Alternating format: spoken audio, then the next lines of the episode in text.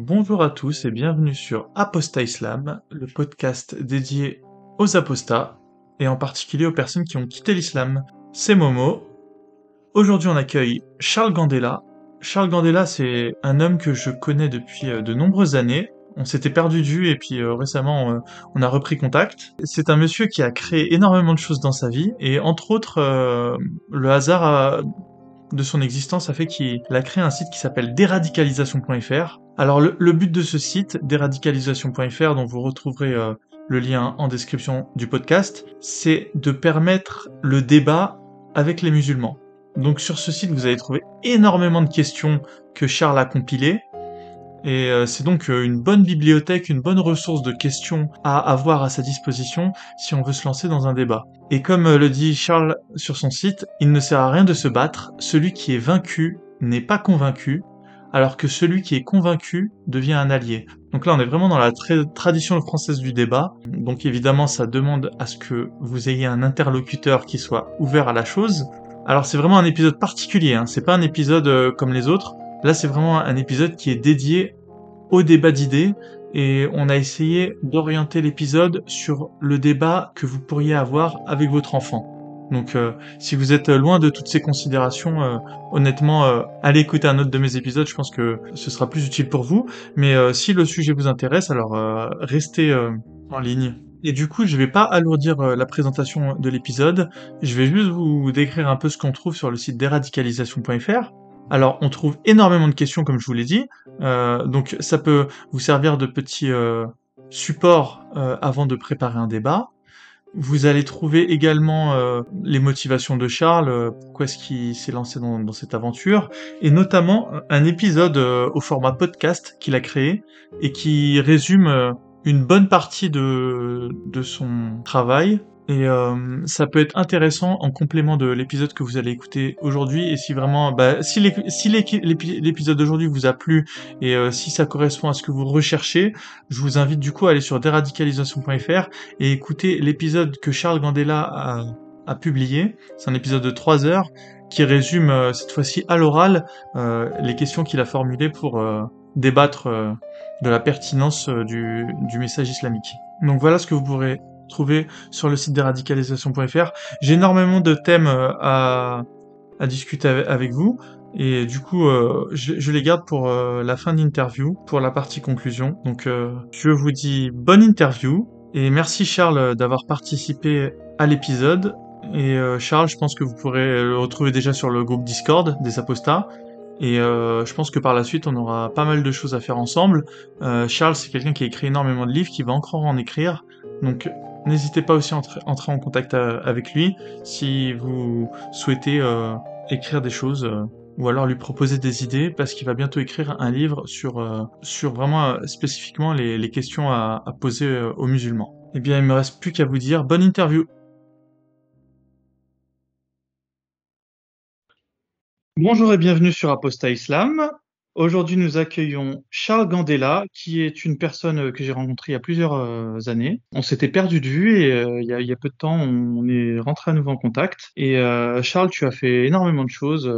tu as une grosse production littéraire. Tu es également l'auteur de plusieurs sites internet, dont l'un qui nous concerne sur Apostat Islam et qui est le site déradicalisation.fr. Donc, dans un premier temps, je te laisse te, te présenter et voilà, nous parler de ton parcours. Très rapidement, moi, je suis, euh, j'ai 65 ans, je suis père de quatre enfants, euh, six petits enfants, donc j'ai effectivement une, grosse expérience euh, à la fois personnelle et professionnelle, quoi. Hein. Je suis né dans une période où c'était les 30 glorieuses, tout était possible. Il y avait, tu sais, le Concorde, le Minitel, on est allé sur la Lune, enfin voilà, il n'y a pas de problème. Et puis ensuite, euh, j'ai fait des études de, de, de, sciences. Puis après, je, je me suis lancé dans, dans l'entreprise. C'est ça qui m'a passionné. J'ai créé le Petit Futé à Nice. Puis après, j'ai fait des dizaines et des dizaines d'entreprises, euh, d'initiatives de toutes sortes. Mais la caractéristique un petit peu euh, générique, c'est que je me suis planté à chaque fois. Quoi. Pratiquement, j'ai fait des échecs dans, dans, tous, dans tous ces projets. Et j'en ai d'ailleurs fait un livre qui est paru il y a, il y a 15 jours. Voilà. Au niveau de la, production, ce que tu appelles la production industrielle, enfin intellectuelle plus exactement, comme tu dis, j'ai fait beaucoup, beaucoup de sites Internet.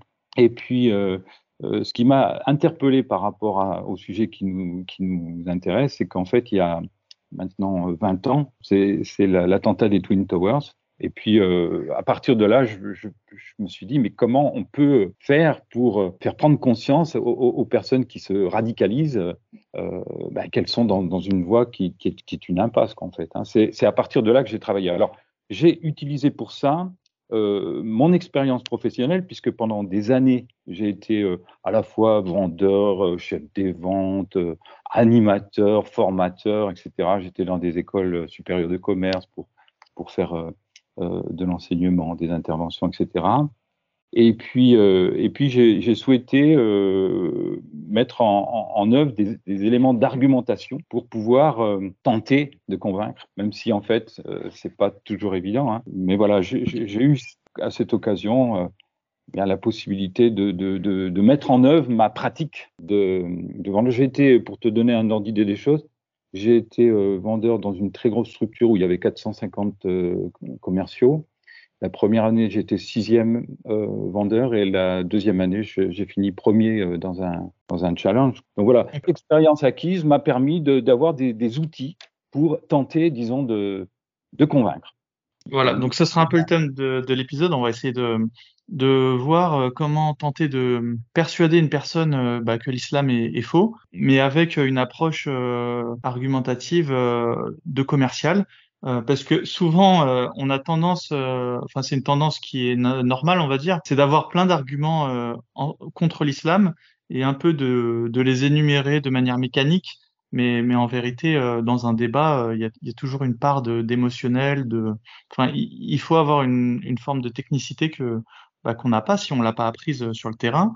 Et euh, c'est pour ça qu'aujourd'hui tu, tu, vas nous être utile. Mais avant ça, j'aurais bien aimé savoir en 2001, quand tu découvres entre guillemets le problème entre guillemets aussi de l'islam, c'est quoi ta vision de l'islam? Parce que tu as déjà 45 ans, donc je pense qu'à cette, cette époque-là, tu avais déjà une idée de l'islam, mais tu, tu, oui, ça comment euh, Enfin bon, pour, pour moi, c'était c'était une religion comme une autre. Hein. Euh, J'ai quitté en fait la, les, les, convictions religieuses. J'avais 10 ans, moi. Je, je, suis né dans une famille euh, effectivement catholique, mais mais qui n'était pas du tout pratiquante. Que mon entourage, euh, même aujourd'hui encore mon épouse, mes enfants ont été baptisés, mais par la volonté de mon épouse. Mais à titre personnel, euh, avais. Donc toi, tu voyais ça un peu de loin.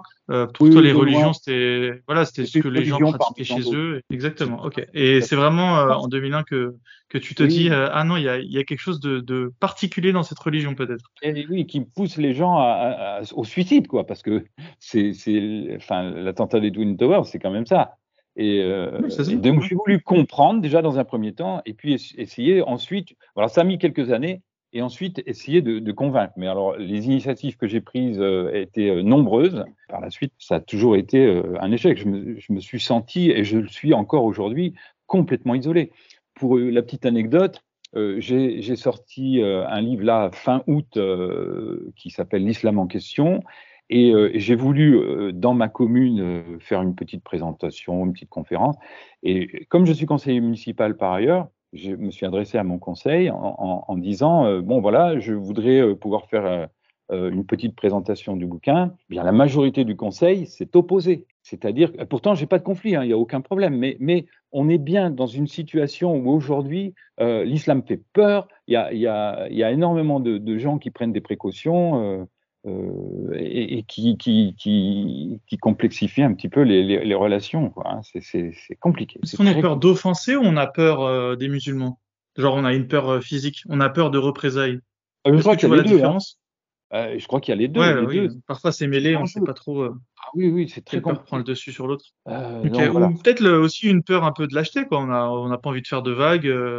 Ah, il y, y, a aussi ça. Alors, dans mon village, peu... dans mon village, il y a, aucun souci. Il y a, y a euh, aucun, aucune représentation en fait euh, euh, visible, on va dire comme ça. il y en a dans les villages et, et, les villes qui sont à proximité. D'ailleurs, le, le, maire de ma commune m'a donné les coordonnées personnelles de, de quelques responsables de villages où il pouvait y avoir vraiment une forme de radicalisation parfois, en tout cas de, de montée du communautarisme. J'ai appelé ces, ces, maires en leur proposant euh, effectivement de, de, les rencontrer, de, de, travailler autour de ces sujets, mais j'ai un blocage. J'ai un blocage.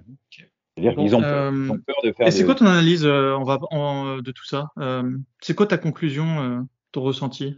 C'est vraiment, euh. on, est vraiment sur, il n'y a, pas besoin de chercher plus loin, c'est c'est juste de la lâcheté, tu penses? Ou alors c'est vraiment idéologique Est-ce qu'ils se disent les musulmans, c'est la religion des opprimés en France? On va pas tirer sur l'ambulance. Ça pourrait partir, je veux dire, d'un bon sentiment entre guillemets. Alors, c'est un peu de la lâcheté, ça part aussi de, bons sentiments. Et puis, j'ai remarqué, parce que je pourrais euh, donner beaucoup d'exemples euh, dans ce sens, y compris d'ailleurs euh, pour mon épouse. Par exemple, à ces sujets-là qui m'intéressent depuis 20 ans pratiquement, je ne peux pas en parler dans ma famille. C'est interdit.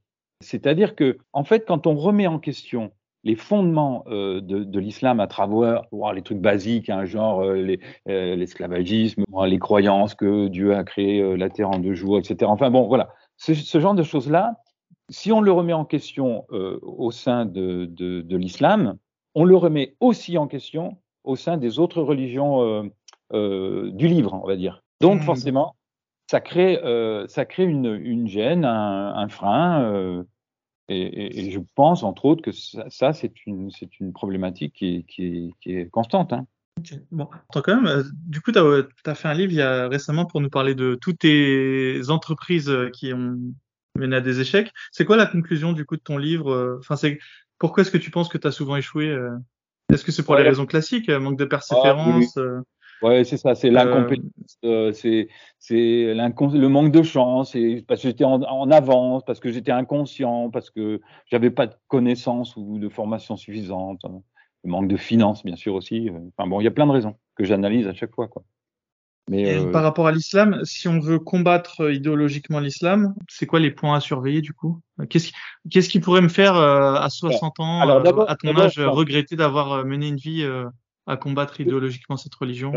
Alors, d'abord, je te, reprends sur le, terme combattre, euh, parce que je ne suis pas dans cette, euh, dans cette dynamique, on va dire, euh, entre guillemets, guerrière, pas du tout. Moi, quand je vois, je pourrais très bien être un, si j'avais été avocat, par exemple, j'aurais pu être un défenseur de, même des terroristes qui auraient été devant les tribunaux. J'aurais pu les défendre et même les défendre avec conviction, parce que je pense que ces personnes-là ont été euh, trompés dès, leur enfance pour, pour la plupart, euh, ou même après quand ils sont convertis, et, euh, et ils sont dans une, une, croyance qui les dépasse et, qui, qui, dépasse leur, leur entendement. Quoi. Enfin, voilà, c'est très très difficile aujourd'hui. D'ailleurs, quand on parle d'essayer de convaincre quelqu'un, il faut savoir qu'il y a des fois des missions qui sont impossibles. Hein. Tu peux pas vendre à quelqu'un qui cherche une maison de 200 000 euros une maison qui en vaut 2 millions. Tu vois, c'est pas possible. Et eh bien, de la même de la même façon, euh, un musulman, s'il n'a pas envie de changer, de... parce qu'il est bien dans sa religion, parce qu'il a cette conviction, cette certitude, c'est quasiment euh, impossible pour les plus radicaux. Enfin, c'est à ça, à cette conclusion que, je suis arrivé. Et d'ailleurs, donc, euh, si j'en tire tes conclusions, il vaut mieux pas, dans un premier temps, porter un discours qui vise à faire apostasier, par exemple, des salafistes. Parce qu'en général, c'est eux les plus convaincus dans leur foi. Ou alors, il faudrait que ce soit un salafiste qui soit en, remise en question. Alors, déjà, je pense que moi, je suis très, très heureux euh, de voir naître ce mouvement que, que, que, tu as initié, en tout cas, euh, autour des, des, des, apostats, parce que vous êtes quand même les mieux placés pour euh, pouvoir à la fois en parler, pour pouvoir convaincre. Mais moi, ma démarche, initialement, c'était de tenter de convaincre euh, ceux qui sont en périphérie, parce que dans les musulmans, il y a une très grande majorité de, musulmans qui n'ont jamais lu le Coran, euh, qui, sont musulmans parce que, euh, comme moi, j'étais catholique par rapport à, ma famille, etc., mais, mais qui n'ont aucune conviction, aucune certitude autour de l'islam, quoi, en fait. Aussi, ils ont des certitudes, mais en tout cas, elles ne sont, sont, pas étayées par des arguments qu'ils peuvent défendre, comme peuvent le défendre les salafistes, par exemple. Parce que mais mon problème, c'est que ces gens-là, des fois, ils, si tu les fais apostasier, c'est ça peut être les plus fragiles. Parce que comme euh. ils n'avaient pas vraiment de euh, alors oui et non. Comme ils n'étaient pas dans une quête de recherche, euh, finalement tu ne fais que les que les troubler. Pour avoir écouté de nombreux, de nombreux apostats, je n'ai pas le sentiment qu'il y ait un retour en arrière possible. À mon avis, enfin tous ceux qui ont fait leur apostasie, euh, j'ai pas d'exemple en tout cas, peut-être qu'il y en a. Hein. À la limite, ce serait intéressant de, de, de les de les rencontrer, enfin de, de, les écouter. Parce que autant euh, une fois qu'on est sorti de, de, de, ces croyances et de l'islam, une fois qu'on en est sorti, on n'y revient pas. Mais ce que je voulais dire, c'est j'ai pas l'impression que les personnes aillent mieux une fois qu'elles ont apostasié. Alors certes, elles sont. Alors, euh, alors effectivement, il y a, il y a elles, connaissent la vérité, on va dire, mais, mais est-ce qu'elles vont forcément mieux? Est-ce qu'elles vont mieux? C'est vrai, parce qu'en fait, il y a beaucoup de, de personnes qui étaient euh, euh, qui étaient bien dans leur religion, quoi. En fait, tout à fait. Il y a ah une espèce de, de, communauté de, de, qui est extrêmement puissante. Hein. Euh, euh, toutes ces, tous ces moments entre guillemets de fête, euh, ce sont, Ramadan, tout ça, ce sont des moments de, très importants euh, qui relient les gens. Quoi. C'est d'ailleurs religion, ça veut dire relier. Euh, c'est important. Quand les gens se retrouvent pour prier ensemble, c'est, je pense que c'est très fort et c'est là où c'est très difficile d'arriver de, d'ailleurs à, à, les faire sortir ou à leur faire prendre conscience de, des croyances auxquelles ils adhèrent. D'ailleurs, j'ai une petite expérience. Moi, j'ai, j'ai, j'ai euh, ça n'a rien à voir, mais j'ai eu l'occasion euh, de, rentrer, entre guillemets, dans l'église de Scientologie. Je ne sais pas si tu connais un petit peu euh, cette affaire-là. Alors, bien entendu, j'ai pas versé un centime, hein, parce que c'est un mouvement qui a été condamné, mais j'ai eu l'occasion, euh, par curiosité, de, d'apprendre des choses intéressantes, quoi. Et j'ai vu le, le, cheminement qui amène les gens à, à rentrer, et, et c'est véritablement une, une secte. Et d'ailleurs, euh, il y, a, y, a, une définition assez précise hein, de ce qu'est qu'est une secte. Si tu veux, on peut en parler. Mais c'est quoi, euh, vas-y. Ouais. Oh ben, une secte. Alors, je vais, je vais te donner euh, euh quelques éléments. Voilà comment on peut qualifier une secte. C'est, elle te séduit avec une quête spirituelle qui dépasse la réalité humaine. D'accord? Mm-hmm. Alors, tu vas voir que tout ce que je vais dire correspond tout à fait à ce qu'il y a dans, dans, dans l'islam. Hein. Euh, donc la secte est caractérisée par la présence d'une autorité euh, individuelle au ou, ou euh, organisationnelle au pouvoir absolu. Elle nécessite un parcours euh, initiatique intégrant une science dont les sommets ne sont accessibles que par les plus érudits. Donc on est bien dans ce cas-là. Elle te fait perdre ton esprit critique ou ton sens des responsabilités. Elle te contraint à des exigences financières ou des tâches laborieuses. Elle te soumet à des pressions ou des dynamiques de groupe. Elle te suggère une contrainte vestimentaire, alimentaire ou corporelle. Elle va te promettre des résultats sans qu'ils puissent être quantifiables ou vérifiables. Et elle exigera de toi des contraintes physiques ou temporelles. Voilà. Si tu analyses bien dans, dans le détail euh, tout ça, euh, on est bien dans la, la situation d'une secte concernant l'islam, hein, véritablement. Et concernant le christianisme, par exemple? Alors, oui, c'est pareil. Hein. C'est pareil. La seule chose, c'est qu'en fait, il y a peut-être au sein du christianisme cette dynamique qui, qui, qui existe euh, chez les musulmans qui, qui n'existe plus aujourd'hui chez les chrétiens le, point de convergence, par exemple, entre l'Église de Scientologie, où effectivement il y a des gens qui, qui s'investissent tellement, qui, qui, perdent énormément euh, d'argent, mais aussi beaucoup de temps, et, et concernant l'islam, c'est un peu pareil. C'est-à-dire, euh, j'ai fait le calcul, euh, un musulman pratiquement qui, qui s'investit dans sa religion et qui a une espérance de vie, on va dire, de 80 ans, eh bien, il va passer 15 mmh. années, c'est fou, hein, mais c'est, il va passer 15 années de 8 heures à, à consacrer à sa religion. 15 années de 8 heures. C'est énorme. Donc euh, forcément, c'est une dépendance. Et... Ça le permet de vivre mieux euh, le reste de son temps. Euh, c'est les 65 autres années qu'il a vivre. Bien sûr. Alors, c'est pas 65 autres années, c'est 15 ans diffus sur l'ensemble de sa, de sa vie. Oui, évidemment. Hein. Mais on pourrait te dire que, que, que, une personne athée, elle passerait 15 années sur, je sais pas moi, à regarder la télé. Oui, oui, tout à fait. Alors, c'est l'excès qui, de toute façon, d'une façon générale, c'est l'excès qui n'est pas bon. L'excès de tabac, l'excès d'alcool, l'excès de drogue, l'excès de, de, religion, euh, l'excès de jeu. Euh, voilà, c'est l'excès qui n'est pas bon. Et, et en l'occurrence, euh, cet excès, il est, il est, très mesuré et très vérifiable chez la plupart des, des pratiquants de l'islam.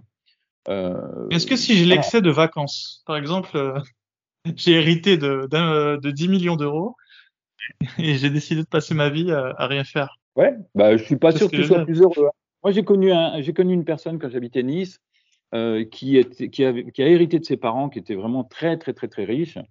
Euh, bon, il était jeune, hein, mais il, il, a fini par se suicider. Tu vois Donc, euh, ah. la richesse ne donne pas forcément. Non, non, c'est pas, pas, pas un critère ouais. de, de, réussite dans la vie, tu vois. Pour moi, la, la dit, tu sais, je pense que là, j'ai un excès de, de...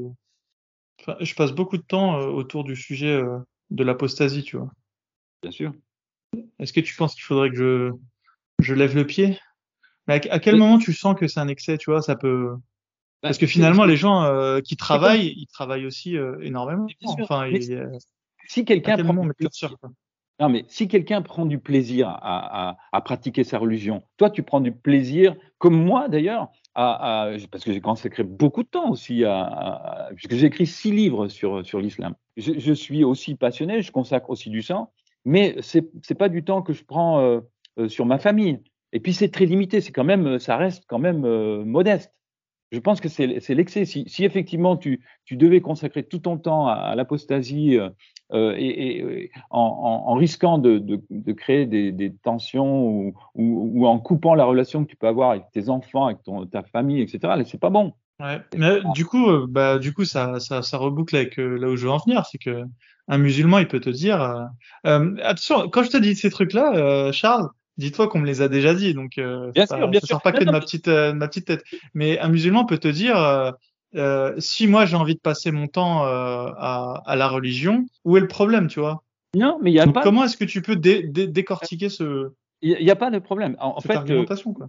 Le, le, la chose, enfin, je vais, je vais dire deux choses. C'est qu'en fait, cet euh, extrémisme entre guillemets ou cette radicalisation ou ce temps de façon trop importante, à mes yeux en tout cas, passé à, prier un, Dieu que finalement, euh, bon, on pourrait le démontrer, tu le sais, euh, qui, on peut démontrer que c'est un Dieu qui, n'existe pas, ou en tout cas pas celui qui est, présenté dans le Coran. Eh bien, tout ce temps perdu, eh ben, il est perdu pour, euh, ta famille, pour, les autres, pour, ton environnement, etc.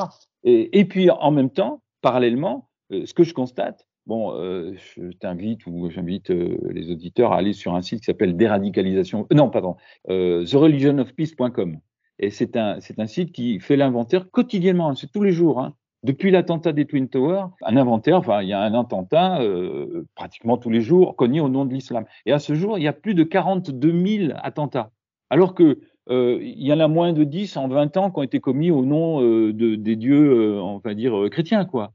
Donc, un musulman, il peut te répondre que euh, les États-Unis, ils commettent des attentats aux drones euh, tous les jours. C'est vrai, c'est un argument qui, qui, qui peut s'entendre, qui peut se comprendre. Euh, maintenant, c'est pas parce que les autres font mal euh, que toi aussi tu dois faire mal. Enfin, de mon point de vue, hein, c'est.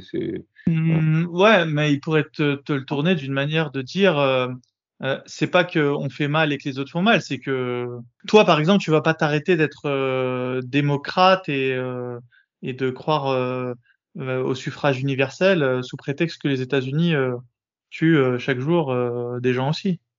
Tu vois ce que je veux dire? Oui. J'entends bien, mais, mais tu vois, aujourd'hui, il y a, y a une forme... souvent, les musulmans, ils vont te dire que ces attentats, ils sont commis par de mauvais musulmans, parce qu'on sait tous que l'islam, c'est une religion de paix. Bien sûr, bien sûr. mais, mais la, la, radicalisation, elle peut toucher aussi d'autres personnes que les, que les croyants dans une religion. aujourd'hui, on entend beaucoup de parler, entre guillemets, hein, d'éco-terrorisme. Euh, ce sont des personnes qui s'investissent euh, aussi quelque part. Alors, peut-être on peut le comprendre, ces, démarches, mais, mais dans tous les cas, euh, si on est dans l'excès, dans cette, dans cette forme de, de, terrorisme, c'est de mon point de vue condamnable. Au même titre que si on est dans l'excès dans l'islam, c'est aussi, de mon point de vue, condamnable. Mais si quelqu'un y prend plaisir, ok. Le seul, le seul problème, c'est qu'aujourd'hui, il y a une forme de dérive à la fois sectaire et de dérive euh, euh, qui amènent les, les, les musulmans, hein, bah, un Bataclan, euh, la promenade des Anglais, euh, euh, Samuel Paty, etc. Quoi. C'est, en ça que, de mon point de vue, ben, il faut pouvoir arriver à, à, à motiver les, les, gens, et en particulier la périphérie. Quand je dis périphérie, périphérie c'est, ce sont les musulmans qui sont modérés, qui, qui n'ont pas forcément des convictions extrêmement ancrées dans leur, dans leurs croyances, et, euh, et qu'on peut arriver à, à apostasier, quoi. Hein. Et donc, à partir de là, tu sais qu'un un, un, prophète qui prêche dans le désert, euh, s'il est tout seul, euh, ça sert plus à rien, quoi. Donc, un, un salafiste, parce qu'il y a personne autour de lui. Ou, moi, demain, il y a le, le plus fort intellectuellement des salafistes qui vient me voir, mais il n'y arrivera pas à me convaincre. T'as déjà essayé de parler à un salafiste?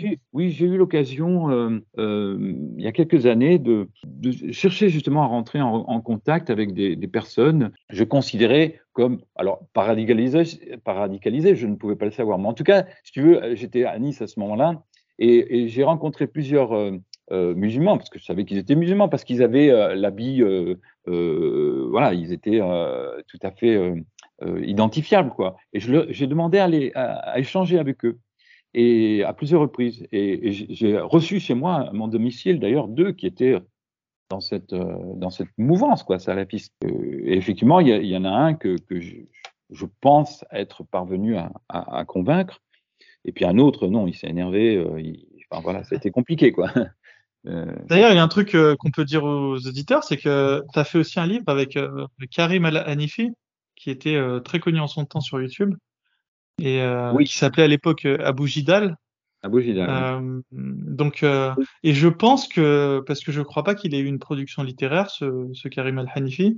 Euh, donc du coup, c'est son seul livre qui circule sur Internet, c'est le livre qu'il a qu'il a écrit avec toi. Pourquoi est-ce que tu penses que tu n'as pas réussi à le convaincre, Karim Al Hanifi Alors, il me semblait assez intelligent. Enfin, je veux dire, il, il était capable de remise en question. Ah, qu'est-ce, qui a, qu'est-ce qui a manqué dans ton. Alors, c'est pas qu'il a manqué. En fait, je savais très bien dès le départ que je ne parviendrais pas à, à le. D'abord parce qu'il n'était pas seul. Hein. Euh, il y avait derrière lui d'autres personnes aussi. Et surtout, si j'avais euh, véritablement pris le, le, dessus dans cet échange, puisque le, le livre que qu'on a écrit ensemble, c'était, ça consistait à faire des échanges par mail euh, avec euh, des règles, euh, etc. Et puis, et je savais très bien que, que je ne parviendrais pas. Il fallait qu'il y ait un équilibre. Mais moi, je, je souhaitais développer l'ensemble des arguments qui étaient les miens. Euh, et lui, il, il, se défendait par rapport à, à ça, quoi. Mais, mais je pouvais pas aller trop loin dans la défense parce que d'ailleurs, ça m'est arrivé à, à, deux reprises où je sentais que si j'allais trop loin, euh, il, il, lâchait prise et il arrêtait. On n'allait pas au bout du livre. Comme Donc, euh, c'était plus pour euh, ton but là, c'était plus de, de, terminer le bouquin mais euh, est-ce que tu penses que la seule chose qui se serait passée si tu étais passé euh, en mode offensif, euh, il aurait juste coupé court aux discussions, c'est tout quoi Je pense. Ah, je pense. D'ailleurs, le titre du bouquin dès le départ, c'était Échange de convictions. Le titre, c'est Échange de convictions. Et l'idée, c'était bien là. C'était, il fallait qu'il y ait, il fallait qu'il y ait un équilibre. Mais qu'est-ce qui manquait alors à Karim pour t'écouter? Pour entendre vraiment les arguments que tu avais Ah, mais, mais il, il m'écoutait. Pour se remettre en cause plutôt. Ah, pour se remettre en cause. Alors, c'est ce qui lui manquait à ton avis? Eh ben, Ce qu'on disait tout à l'heure, c'est que il était à ce moment-là, peut-être encore aujourd'hui, euh, trop bien dans sa religion, trop euh, mmh. ancré dans ses, dans ses, certitudes, et il avait euh, tout un staff qui, à chaque objection que je pouvais lui faire, même argumenter, il avait toujours derrière des éléments qui pouvaient, qui pouvaient l'amener à, à, me contrer entre guillemets, si tu veux. Mais du coup, si je t'entends bien, un parent qui a un enfant qui, qui s'est converti de fraîche date, en général, cet enfant, ça veut dire qu'il est entouré de, de, de, bah, de musulmans, faut pas, faut pas se cacher. Et euh, mais du coup, on, on part euh, sur un terrain très défavorable pour euh, tenter de le, le convaincre que l'islam est faux, quoi. C'est plus difficile. Par contre, tu vois, je suis, je suis en train de, de rédiger un, un, nouveau livre qui, qui me passionne, etc., euh, qui va, qui va s'appeler, je ne sais pas encore si ça va s'appeler euh, Mon enfant euh, est devenu musulman, que faire? Ou alors Mon enfant se radicalise, que faire? Je, Pour l'instant, je m'interroge. Mais peu importe. En tout cas, je suis, je suis dans ce projet, dans l'idée. De... est devenu musulman, c'est pas mal. Oui. Et dans l'idée. En de... général, quand tu deviens musulman alors que tu l'étais pas la radicalité, elle est, elle est très vite au menu. L'idée, si tu veux, c'est de développer des arguments que j'ai euh, depuis de nombreuses années, euh, suite à, entre autres à l'échange avec Abou Gidal, mais que j'ai développé, j'ai amélioré cette, euh, cette argumentation. Et donc, euh, je pense, pour aller dans le sens de ce que tu disais à l'instant, qu'effectivement, quelqu'un qui est fraîchement converti est plus facile à, à, on va dire, que quelqu'un qui est dans une religion depuis des années. Quoi. Un adulte qui a 28 ans, ça fait, euh, euh, ça fait 10 ans qui, ou 15 ans qu'il est euh, très euh, impliqué dans sa religion, là, ça va être compliqué. Hein parce qu'il a, il a, il a acquis entre-temps des, des outils de, de, de, défense, de réaction qui, qui vont l'amener à, à, répondre du tac au tac. Quoi. Et, le premier conseil, ce serait de, de ne pas perdre de temps. Ah non, ah oui, ah, je pense. Oui. Voilà. D'ailleurs, enfin, ça ne veut pas dire qu'on est à la minute, mais, euh, mais, non, non, euh, et je te, je te rejoins parce que j'ai une maman qui m'a un jour contacté et elle m'a expliqué qu'elle avait perdu beaucoup de temps avec son fils qui avait qui s'était converti et que quand elle s'était entre guillemets réveillée euh, pour se dire que finalement c'était peut-être pas une bonne idée que son fils soit musulman, bah, c'était beaucoup trop tard. Il était déjà marié. Enfin voilà. Euh, pour la petite histoire, Charles Gandela, c'est une contraction de Gandhi et Mandela euh, qui sont les deux personnages historiques qui sont pour moi deux personnages qui euh, ont réussi à convaincre leur euh, peuple qui était mené dans leur dans leurs actions, quoi, sans armes, sans haine, sans violence. D'ailleurs, c'est le sous-titre de, de, la plupart des livres que j'ai écrits. Et on t'a jamais fait la remarque que Gandhi il était raciste alors effectivement, je, connais la vie de Gandhi, j'ai lu un, livre euh, complet sur, sur sa vie, effectivement, il y a des aspects sombres euh, sur, sur, sur Gandhi, mais dans l'esprit, Gandhi reste quand même un, une personne qui a réussi à faire sa, entre guillemets, révolution sans armes, sans haine, sans violence. Oui, c'est plus cet aspect-là de la personne qui t'intéresse, ah plutôt que, le, que le fond de ses pensées. C'est plus l'action qu'ils ont menée ce qu'on veut, c'est euh, c'est faire avancer les choses, mais de manière euh, non violente euh, physique. Après, intellectuellement, moi, je ne prends pas des pincettes. Hein. Oui, oui, j'apprécie énormément l'esprit que j'entends à travers les témoignages. Euh, sur, euh, j'ai écouté pas mal de vidéos podcastées, enfin, je sais pas comment on peut dire, euh, avec Soliman, et son esprit est, comme le tien et, comme le mien aussi. C'est-à-dire qu'il n'y a pas de volonté de, de violence, on va dire, ou de radicalité. L'idée, c'est pas de dire, ah, c'est le, le, Coran, c'est nul, je tiens, voilà, je vais le, je vais le brûler, ou de dire comme avait euh, une jeune fille là que c'était de la merde, je sais pas quoi. Enfin, non, non c'est pas du tout ça. On va respecter les, les croyances. Par contre, moi, si je vois euh, une, une femme qui est voilée, malheureusement, c'est très difficile de discuter. Hein, mais j'aimerais, j'aimerais pouvoir échanger avec cette, euh, cette personne et lui dire, mais attendez, derrière le voile que vous portez, la, conviction que vous développez, c'est, quand même basé sur des, sur des choses. je sais pas si tu connais le, ben, tu dois connaître bien sûr. c'est 60, Sourate 60, verset 4. Euh, qui dit euh, entre vous et nous, ce sera l'inimitié et la haine jusqu'à ce que vous croyez en Allah seul. Bon, ça c'est un, verset que, je serais tenté de dire, voilà, vous, quand chaque fois que vous faites le ramadan, que vous, vous devez euh, réciter théoriquement, en tout cas, l'intégralité du Coran pendant cette période, et, et, donc une fois par an, vous dites, entre vous et nous, en parlant des juifs, des chrétiens, etc., entre vous et nous, ce sera l'inimitié et la haine jusqu'à ce que vous croyez en Allah seul. Ah, mais un musulman va te répondre que, hum, que ce. Alors, déjà, il faut savoir que les musulmans n'ont pas forcément euh, conscience de, de l'ensemble du contenu du Coran, même les voilés, hein, d'ailleurs. La majorité des musulmans de, dans le monde n'ont jamais même lu le Coran, ils se contentent de, de la pratique. Euh, c'est vraiment une religion qui est basée sur euh, l'orthopraxie. Mais euh, ça, c'est déjà un point qui est quand même important. Ensuite, euh, un musulman un peu plus, euh, un peu plus versé dans la religion va te répondre que ce verset concerne euh, l'époque du prophète, une époque où les juifs et les chrétiens étaient une menace réelle pour la communauté naissante des musulmans et que c'est pas forcément à prendre au pied de la lettre comme quelque, c'est à, réinterpréter dans le contexte de 2022. Euh, si le Coran euh, n'est valable que dans le contexte de l'époque, ça veut dire qu'il n'a pas de pérennité pour être euh, pris en compte aujourd'hui. mais il y, a des il y a des choses oui et il y a des choses non. C'est ce que te disent les musulmans. Hein. Il n'y a pas sans sourciller. Hein. Ils vont te dire oui, il y a des choses dans le Coran qui sont qui sont datées, mais il y a des choses dans le Coran qui sont encore actuelles. Donc et, et c'est là qu'on a besoin de, de, nos savants pour pour nous expliquer quelles sont les choses à prendre maintenant. Et, Bien sûr.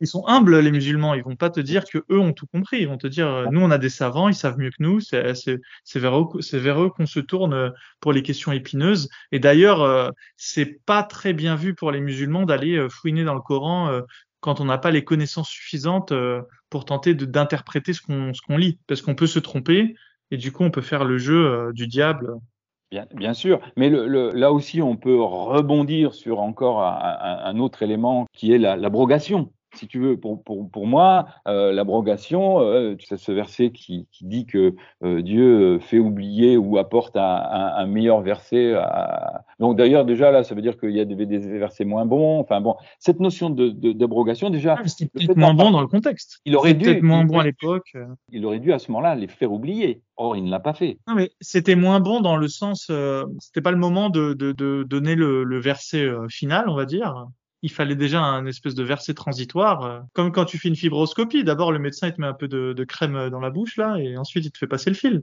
Euh, Alors, tu vois, oui, bien sûr. Non, mais d'une façon générale, si tu veux, dans, l'argumentation que l'on peut développer, d'avoir des personnes qui euh, me disent voilà, mon fils ou ma fille s'est converti, qu'est-ce que je peux faire, qu'est-ce qu'il faut faire?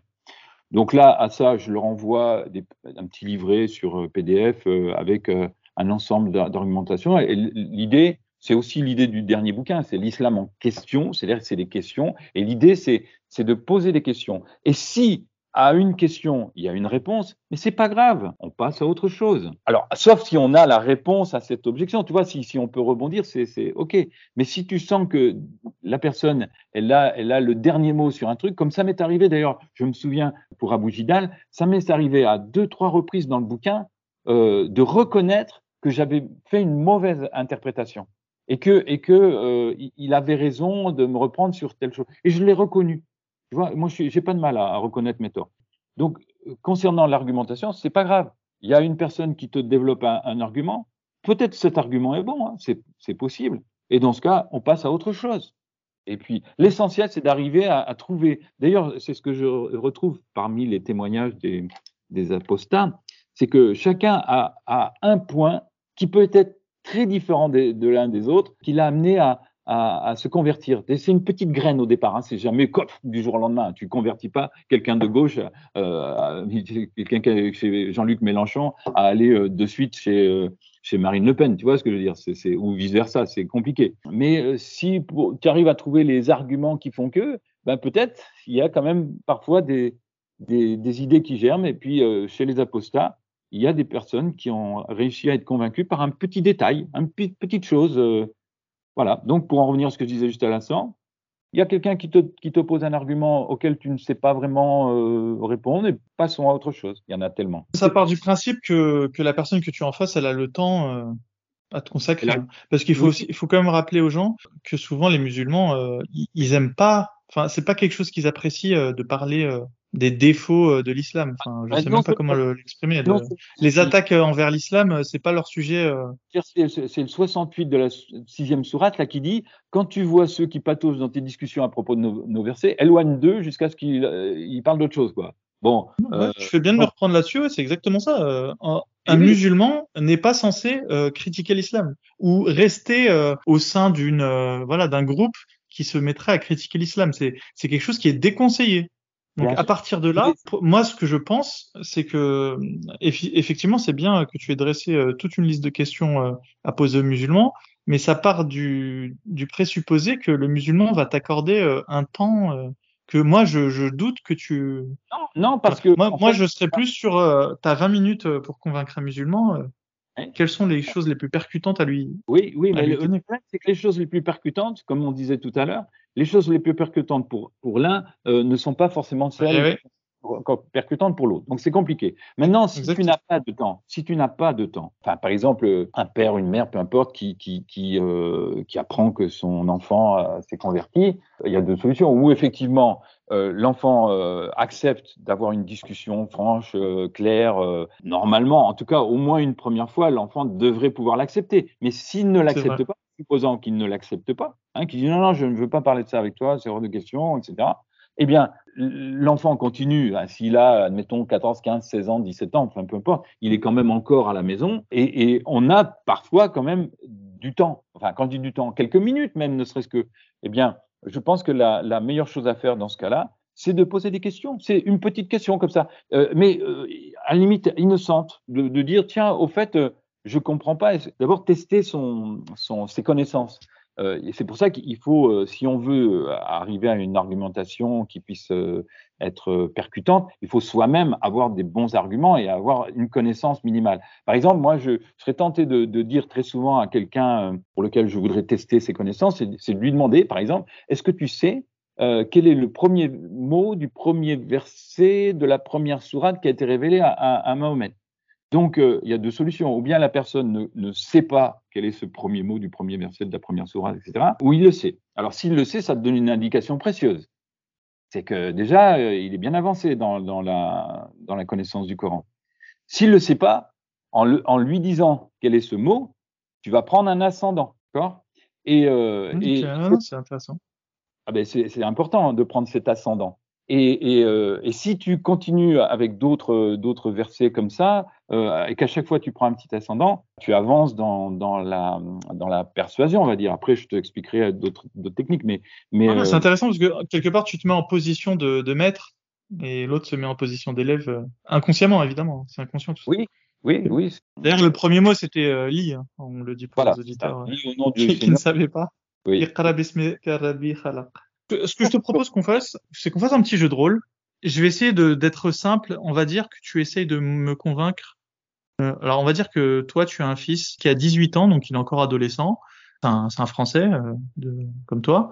Et euh, il s'est converti à l'islam depuis... tu, te doutes qu'il s'est converti, on va dire, depuis une année, on va dire. Euh, il à fond dedans, il, a, a ses copains, ils sont musulmans.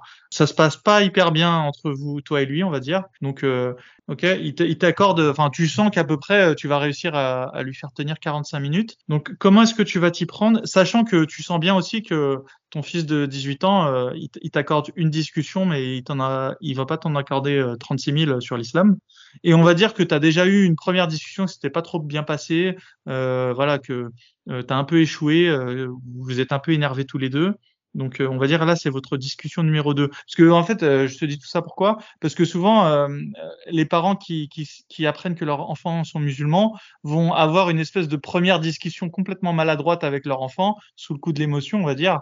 Elle va très mal se passer. Et en général, ce qui se passe, c'est qu'il y a une espèce de statu quo qui se crée entre l'enfant et le parent.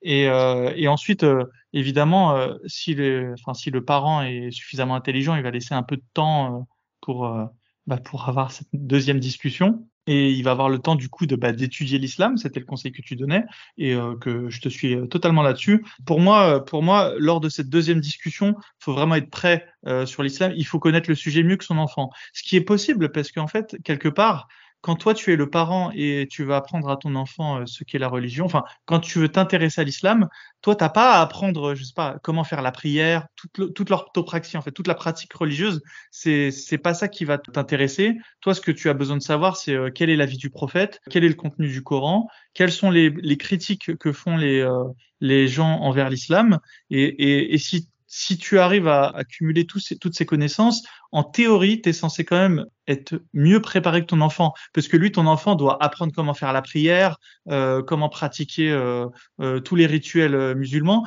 mais finalement, c'est pas très pratique au niveau de, enfin, c'est pas des choses qui sont au niveau des connaissances intellectuelles très pertinentes. Et euh, du coup, euh, souvent les parents ils se disent euh, ouais mais comment je vais faire Euh, Il y a beaucoup de choses à savoir. Ouais mais vous inquiétez pas. En général, euh, en général votre enfant euh, lui il a deux fois plus de choses à, à apprendre que vous. Donc il se peut que vous rattrapiez très vite votre retard et que vous soyez en position comme tu le disais tout à l'heure de un peu de maître par rapport à l'élève qui serait votre enfant. Donc voilà, ça c'est le. Je te, donne ces, ces paramètres-là, euh, Charles, pour euh, tenter de me convaincre. Et moi, je vais essayer de jouer le rôle euh, de ton enfant de, du coup de 18 ans. Je vais pas te ménager et je vais vraiment essayer. On va essayer de voir comment tu peux faire. Et le but, en fait, pour les auditeurs, c'est si vous êtes dans le cas, dans ce cas-là, du coup, euh, vous êtes parent d'un enfant qui s'est converti, bah, voyez un peu comment Charles va, va tenter de me faire amener les choses. Euh, voyez comment je vais essayer de répondre. Et moi, pour moi, c'est facile parce que j'ai eu 18 ans et j'ai été musulman. Donc, je vois à peu près euh, euh, quel type de réponse euh, je vais pouvoir te donner. Ouais, du coup, bah, tenter de, ouais, il faut s'inspirer de, de- du débat qu'on a eu. Et, euh, et pour, euh, je pense comme ça, les parents, ils auront déjà un, premier, euh, un premier galop d'essai, on va dire, pour eux-mêmes ne pas reproduire entre guillemets les erreurs que tu pourrais éventuellement commettre euh, au cours de ces 45 minutes. Et euh, quelque parce que euh, vra- vraiment, il faut vous dire quand vous êtes parent et que vous avez un enfant qui est converti, sauf si vous avez une excellente communication avec votre enfant, et ce que je vous souhaite, euh, moi, je pense, je soupçonne que vous n'allez pas avoir tant que ça de d'essais euh, pour euh, tenter de faire apostasier votre enfant, ou de, en tout cas, de de le remettre sérieusement en question euh, sur sa sur sa foi. Euh, voilà, ne prenez pas le la chose à la légère. Ce qu'on va faire avec Charles, vous n'allez pas le retrouver partout sur Internet. Concentrez-vous bien sur l'échange qu'on va avoir. Et, euh, et voilà, et ne reproduisez pas les erreurs. Et, euh, et Charles, euh, j'espère que tu vas m'amener sur des, des points qui vont me faire un, un peu douter. Avant, avant qu'on prépare tout ça, euh, est-ce que tu pourrais nous parler euh, de ton expérience euh, en matière de technique de persuasion? Quelles sont les bases euh, des moyens qui puissent euh, te permettre euh, de me faire rallier à ta cause? Donc déjà une espèce de pré-présentation et, en- et dans un second temps, si tu peux me expliquer aux auditeurs dans quelles conditions tu vas tenter de me mettre pour euh, m'amener à avoir cette fameuse euh, grande discussion le grand soir. euh, voilà, je te laisse. Il faut savoir que c'est que dans une de mes expériences, on va dire commerciales, j'ai été vendeur d'encyclopédies à domicile. C'était des encyclopédies qui est. J'ai rencontré un, un- un- un type un peu formidable au- auprès de qui j'ai appris. Il vendait, chaque fois qu'il rentrait, il faisait cinq portes, il vendait quatre encyclopédies. Et moi, je- je- j'en vendais trois. C'est-à-dire que je rentrais dans cinq portes, euh, je vendais 300 encyclopédies. Et tout ça avec des techniques. Euh, comme quoi, c'est important de, de, de pouvoir euh, euh, identifier, de maîtriser ces, ces techniques. Euh, les techniques, elles sont relativement simples hein, en matière de, de, de vente. Alors, c'est de la théorie. Après, euh, dans la pratique, c'est pas aussi évident, mais, mais en tout cas, y, enfin, les, les, premières bases, c'est le contact, tout ça. Il y a des règles, 4 fois 20, etc. Je ne vais pas rentrer dans ces détails-là, puisqu'on est dans un cas particulier d'une personne que l'on connaît. C'est quoi la différence? Oh, bah, Exemple, il y a une technique qui s'appelle euh, la méthode des 4 fois, euh, des 4 C. Tu vois, tu as quatre étapes contact, connaître, convaincre et conclure. D'accord? Et, dans cette euh, prise de contact à la technique des, des 4 fois 20. C'est les 20 premiers pas, les 20 premiers centimètres de ton visage, les 20 premiers mots, les 20 premières secondes. C'est-à-dire que, et ça, on va pas, on va pas rentrer là-dedans avec, avec ton enfant, mais c'est vrai que quand tu rentres dans un bureau de quelqu'un à qui tu veux vendre quelque chose, euh, ben il faut les, les 20 premiers pas, les 20 premières secondes, tout ça c'est important. Il faut pouvoir de suite repérer dans le euh, dans, le, dans bureau par bien peut-être la photo d'un d'enfant, de, d'un cheval. Bon, tu, tu sens que peut-être cette personne est, passionnée de, de foot ou d'équitation. Bon, il va falloir euh, euh, se baser euh, là-dessus pour créer le, climat, le, contact, la, la, confiance, etc. Parce que d'une façon générale, ça c'est un, un grand principe aussi, c'est que on apprend plus quand on écoute que quand on parle. Donc, il faut amener la personne à, à, à parler au départ. Et ça, par contre, c'est vrai aussi pour ses, ses propres enfants. Hein, il y a un dicton, je crois, c'est Pythagore qui dit euh, qui parle sème et qui écoute récolte, quelque chose comme ça. Est-ce qu'on pourrait dire que ce qui serait important avant d'avoir une discussion sur l'islam et tenter de faire apostasier son enfant, c'est de savoir où en est son enfant dans sa religion, dans son, dans sa pratique, dans ses connaissances? Alors, c'est effectivement. Une espèce de discussion où nous, on n'intervient pas du tout, en fait. Exactement. On écoute, on écoute. La, la, la première phase, c'est moi, je, je, te demanderai, je, je, te dirais, écoute, euh, est-ce que tu peux m'expliquer ce qui t'a amené à, à, à, prendre cette décision, cette orientation? Parle-moi un petit peu de, de euh, pourquoi tu, tu, en es arrivé à, à devenir euh, musulman, quoi. Est-ce que tu peux m'expliquer? Tu étais dans une famille, on va dire, qui était euh, athée, qui n'avait pas de, de, de pratique religieuse particulière, et puis, et puis là, maintenant, tu m'annonces que, que tu es devenu musulman. Pourquoi? Qu'est-ce qui s'est passé? Qu'est-ce qui t'a amené à prendre cette décision? Okay. Donc, tenter de réunir euh, tous les éléments. Euh... Ensuite, peut-être, euh, donc, du coup, savoir où la personne en est dans sa connaissance religieuse. Alors, c'est, c'est pas la même chose de. Absolument. Si tu, tu sens que ton enfant, il, il y connaît absolument rien ou si ton enfant, ça fait déjà un bon moment en fait qu'il était euh, qu'il était bercé d'islam et qu'il qu a une assez bonne connaissance euh, théorique de ce qui se passe. Comment on pourrait le tester à part euh, euh On pourrait peut-être lui demander euh, qu'est-ce qu'il sait de la vie du prophète? Euh, oui, ça, ça, peut être ça. Ça peut être aussi des questions très basiques. L'idée, c'est au départ de parler, hein, de parler, de faire parler. Enfin, hein, tu vois, on est dans l'écoute. Bon, on va lui demander s'il si, va à la mosquée régulièrement. On va lui demander si, d'ores et déjà, ben, il veut que on, on, fasse attention à ne pas cuire du porc à la maison. On va lui demander si, si... Je vais lui demander aussi peut-être, est-ce que tu as, tu as fait ta, ta shahada? Est-ce que tu as la fait devant témoin euh, Et, peut-être à chaque fois que je vais être amené à lui poser des questions, hein, tu vois, après avoir, euh, disons, créé le, climat de confiance, hein, l'écoute le, de, sa sensibilité, de, euh, sa volonté, et après on va, on va entamer des discussions sur lesquelles à chaque fois je vais essayer d'amener une argumentation ou en tout cas euh, une question pour euh, qu'il se remette en question lui-même. Par exemple, si je lui demande s'il a fait son sa shahada, je vais lui demander mais est-ce que tu sais que c'est un acte qui est irréversible et que c'est passible de la peine de mort en islam? Euh, Donc l'apostasie. Voilà.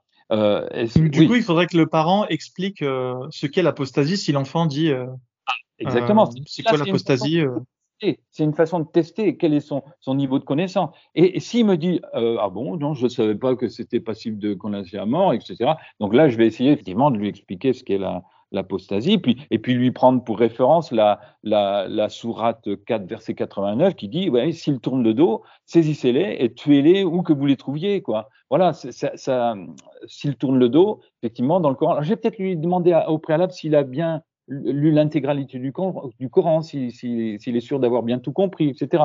L'idée, c'est quand même de, de, tester ses connaissances. Et après, concernant l'acte le, la, d'apostasie qui est condamné à mort une fois qu'on est rentré dans l'islam, je vais lui demander, je lui dis, mais est-ce que tu crois que c'est normal qu'on puisse condamner à mort quelqu'un qui finalement change d'idée, quoi? Alors si s'il me dit, ah oui, oui, c'est normal, enfin, j'imagine pas que que, qui me dit ça, mais. Je peux te dire, euh, c'est normal qu'on les condamne à mort parce que ils peuvent remettre en cause euh, la cohésion de la société islamique. Mais là, je vais avoir. Un peu comme euh, les traîtres euh, pendant euh, la guerre 14-18. Bien sûr. C'est possible qu'effectivement, comment il me répond ça, mais je vais avoir un, renseignement. Là, s'il me répond ça, c'est que là, vraiment, on est, on est face à, à, à, à une personne... Pardon? Pas. Non, non, je dis faut appeler les flics. Euh, non, attends, c'était une boutade, mais sinon, il y a mon épisode 27 de mon podcast qui s'appelle Appel au meurtre explicite sur Islamka qui permet euh, de d'avoir euh, du matériel euh, sur ce qu'est l'apostasie d'un point de vue musulman. Et en fait, dans cet épisode, vous trouverez un lien qui vous amène sur le site Islamka, enfin, où dans le site, c'est démontré que les musulmans se doivent d'appliquer la peine de mort pour apostasie. Donc ça, c'est juste pour déjà avoir soi-même de la, de la matière, de la référence, et pour ne pas se laisser endormir par je ne sais pas quel, quel, argument de mauvaise foi pourrait euh, vous sortir votre enfant, mais euh, l'apostasie, c'est explicitement euh, condamné à, à, la peine de mort pour les quatre écoles juridiques du Coran. Donc vraiment, si, si, votre enfant il, il, doute de, de, de ça, euh, euh, bah, soit vous l'emmenez sur le site et vous lui montrez directement, ou soit, bah, enfin, en tout cas, faut, il, il faut vraiment avoir connaissance de cet épisode. C'est, c'est vraiment un épisode important que j'ai fait sur, euh, enfin, qui démontre que l'apostasie c'est bel et bien euh, condamné à mort. Hein. C'est pas, c'est pas peut-être, c'est pas un contexte, c'est pas, voilà, c'est encore d'actualité. Tout à fait. En tout cas, dans les pays musulmans. C'est encore d'actualité islamiquement parlant. Oui, j'entends bien, j'entends bien. Donc euh, oui, oui, c'est. Ce que je veux dire, c'est, c'est pas quelque chose qui est qui est passé de, de qui est passé de mode, enfin qui, qui, ne concernait que les premiers temps de l'islam. C'est c'est quelque chose qui est intrinsèque à l'islam.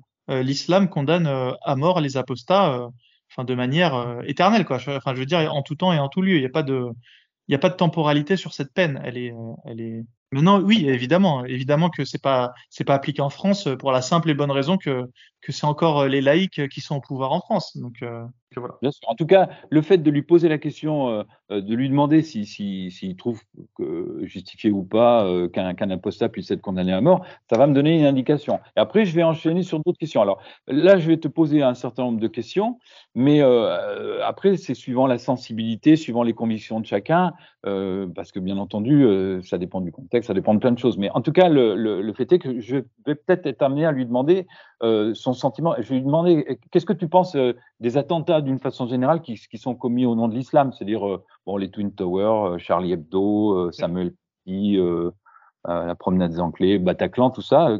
Qu'est-ce que tu en penses quoi? Est-ce que tu On va dire qu'il faut avoir une espèce de premier. En fait, donc ce serait pas la première grande discussion que vous avez avec votre enfant. il faut déjà qu'il y ait une espèce de discussion préparatoire où vous le laissez vraiment voilà, dire tout ce qu'il a à dire. Et ce serait quoi la, la première grosse question que tu, tu, tu peux lui laisser en suspens euh, à la fin de cette première euh, pré-discussion? Ah, la toute première question. préparatoire. Euh, comme je te disais, c'est très variable parce que ça dépend de, de, de la personnalité de l'enfant qu'on a en face de soi, du, de, du climat, de l'ambiance, de soi-même. Parce que en fait, il donc on va en essayer d'en trouver une, quoi, en fait. Voilà, Et si c'est un enfant de 18 ans, voilà, un garçon de 18 ans. Euh, là, là, cette notion, de condamnation à mort des apostats, c'est un, un, élément. Alors, je, euh, cette notion d'attentats qui sont commis au nom de l'islam, euh, peut-être que la personne euh, va, va, me dire, euh, va me donner des justifications. Que, que, ok, pas de problème. Mais, mais l'idée, c'est qu'à un moment, je puisse lui dire, bon, bon mais quand même, accorde-moi quand même que c'est pas très bien de, cautionner les attentats qui sont commis au nom d'Allah. Qu'est-ce que tu en penses? Enfin voilà, ce que je vais essayer de faire, c'est en partant de, cette question-là, c'est d'essayer de l'amener à, ce qui m'accorde le fait que non, euh, les attentats qui sont commis au nom de l'islam, c'est pas c'est pas très bien quoi, hein, tu vois? Euh... Et euh, bah, je pense qu'on peut, on a, on a déblayé le terrain. Là, on peut y aller pour euh, la vraie discussion cette fois-ci. on se donne 45 minutes et je te laisse 45 minutes pour me convaincre. Et là, cette fois-ci, voilà. Là, je me mets dans mon rôle. Hein, donc, mets-toi dans ton rôle de papa, Charles Gandela. D'accord. Donc, je, je, je, vais continuer en fait je vais continuer, puis je vais, je vais te demander, tiens, Est-ce que, est-ce que tu crois, euh, parce que moi j'ai entendu parler d'un certain nombre de miracles qui ont été, euh, qui ont été commis par, euh, par Mohamed, est-ce que tu crois que aux miracles qui ont été, euh, on, va dire, Oui, je pense que je pense que le prophète il a il a fendu la lune en deux par exemple. D'accord. D'ailleurs, c'est attesté par la NASA qui a pris des photos qui a pris des photos, bon, de, de, de crevasses lunaires. Donc oui, je, je pense que le, le le prophète a un jour fendu la lune en deux. D'accord. Et est-ce que tu sais, par exemple, là, il y a, y a enfin, les arbres qui marchent, on dit que Mahomet a fait marcher des arbres, a fait parler des bâtons, ça, pour ça, c'est. Bah, je pense que c'est possible vu qu'il était euh, voilà, c'était le prophète de Dieu. euh, Dieu lui a donné euh, certains pouvoirs. euh. Moi, je dis que c'est possible. euh, De toute façon, il y a un Dieu qui a créé l'univers. euh, il peut très bien avoir donné des pouvoirs à- au prophète pour faire marcher des arbres. D'accord. Enfin, Et, tout est possible. Mais, mais alors, si, s'il a donné des pouvoirs extraordinaires, comment, comment tu expliques, par exemple, que, bah, moi, tu le sais, euh, les, les deux personnages euh, historiques euh, qui, qui sont pour moi les plus importants, euh, ce sont euh, Gandhi d'un côté, Mandela de l'autre. Ils sont parvenus à, à faire leur, leur révolution, entre guillemets, sans, sans faire, faire appel aux armes, ce qui n'a pas été le cas. Pourquoi ce qui n'a pas été le cas pour Mahomet? Pourquoi Dieu n'a pas donné à Mahomet le pouvoir, justement, de, de, de ça?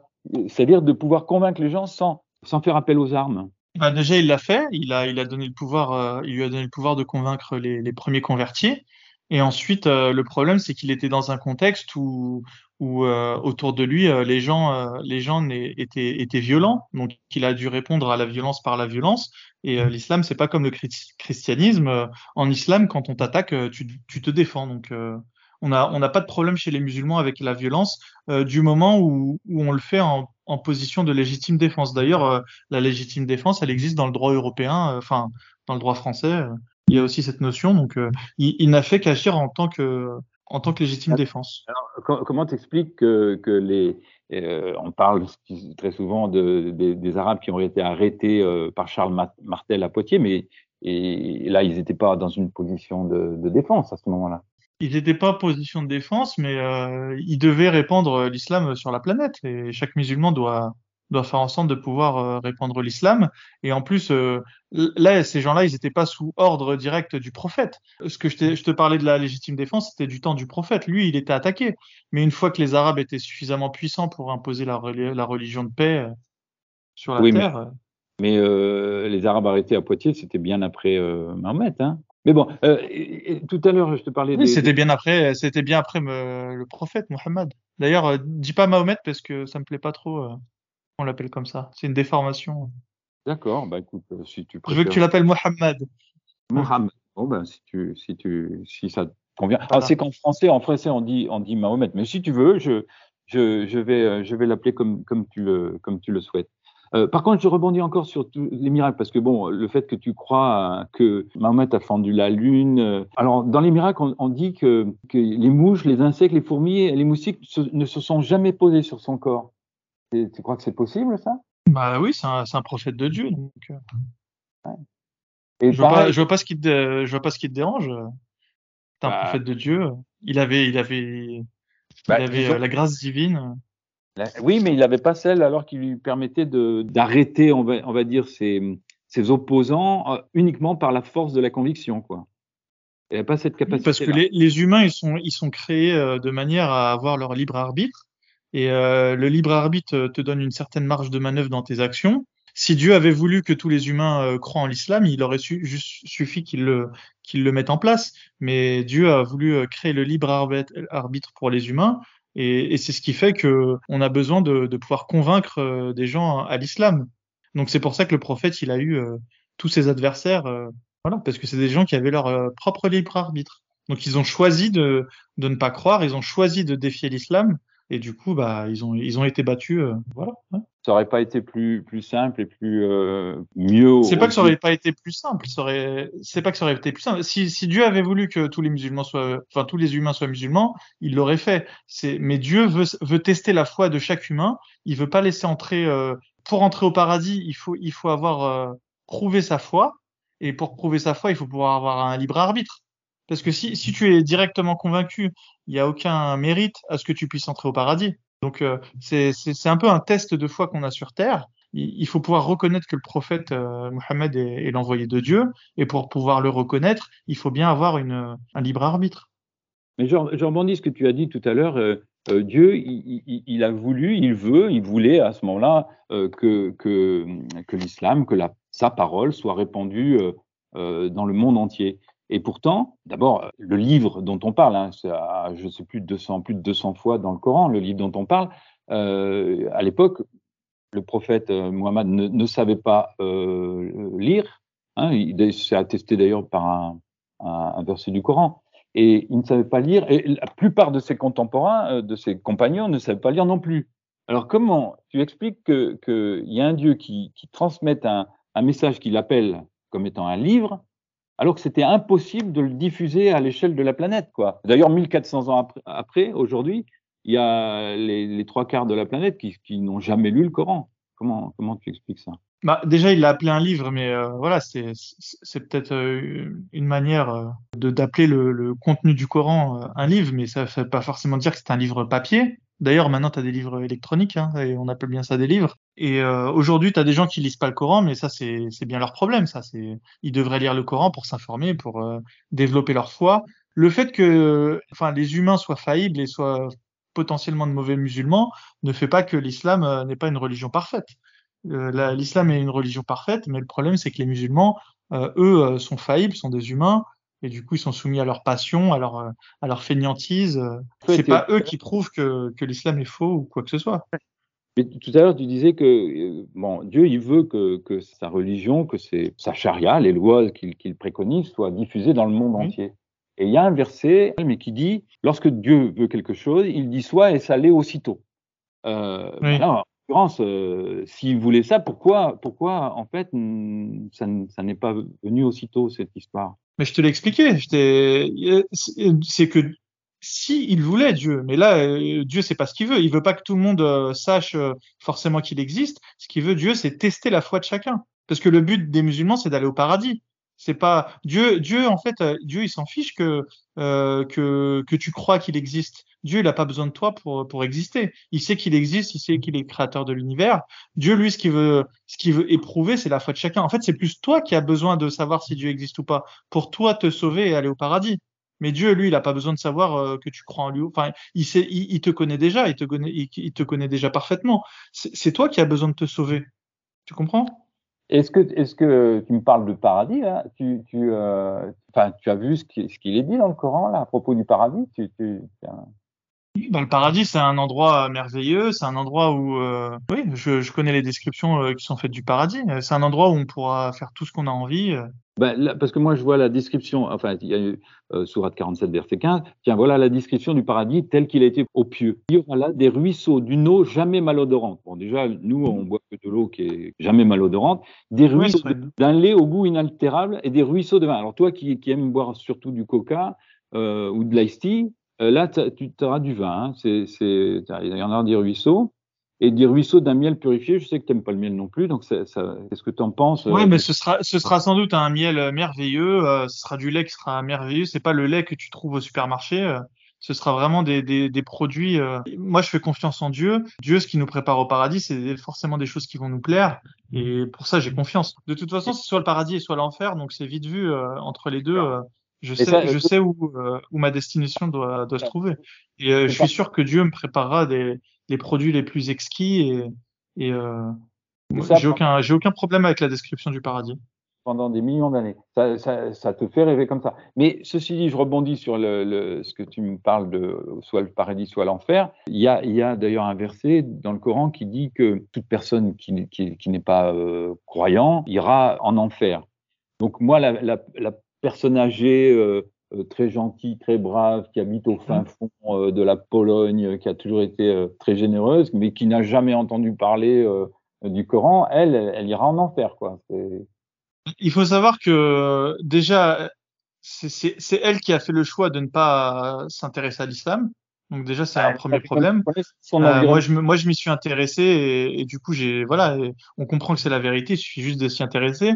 Parfois aussi déjà le manque de, de curiosité de certaines personnes euh, est déjà un problème en soi.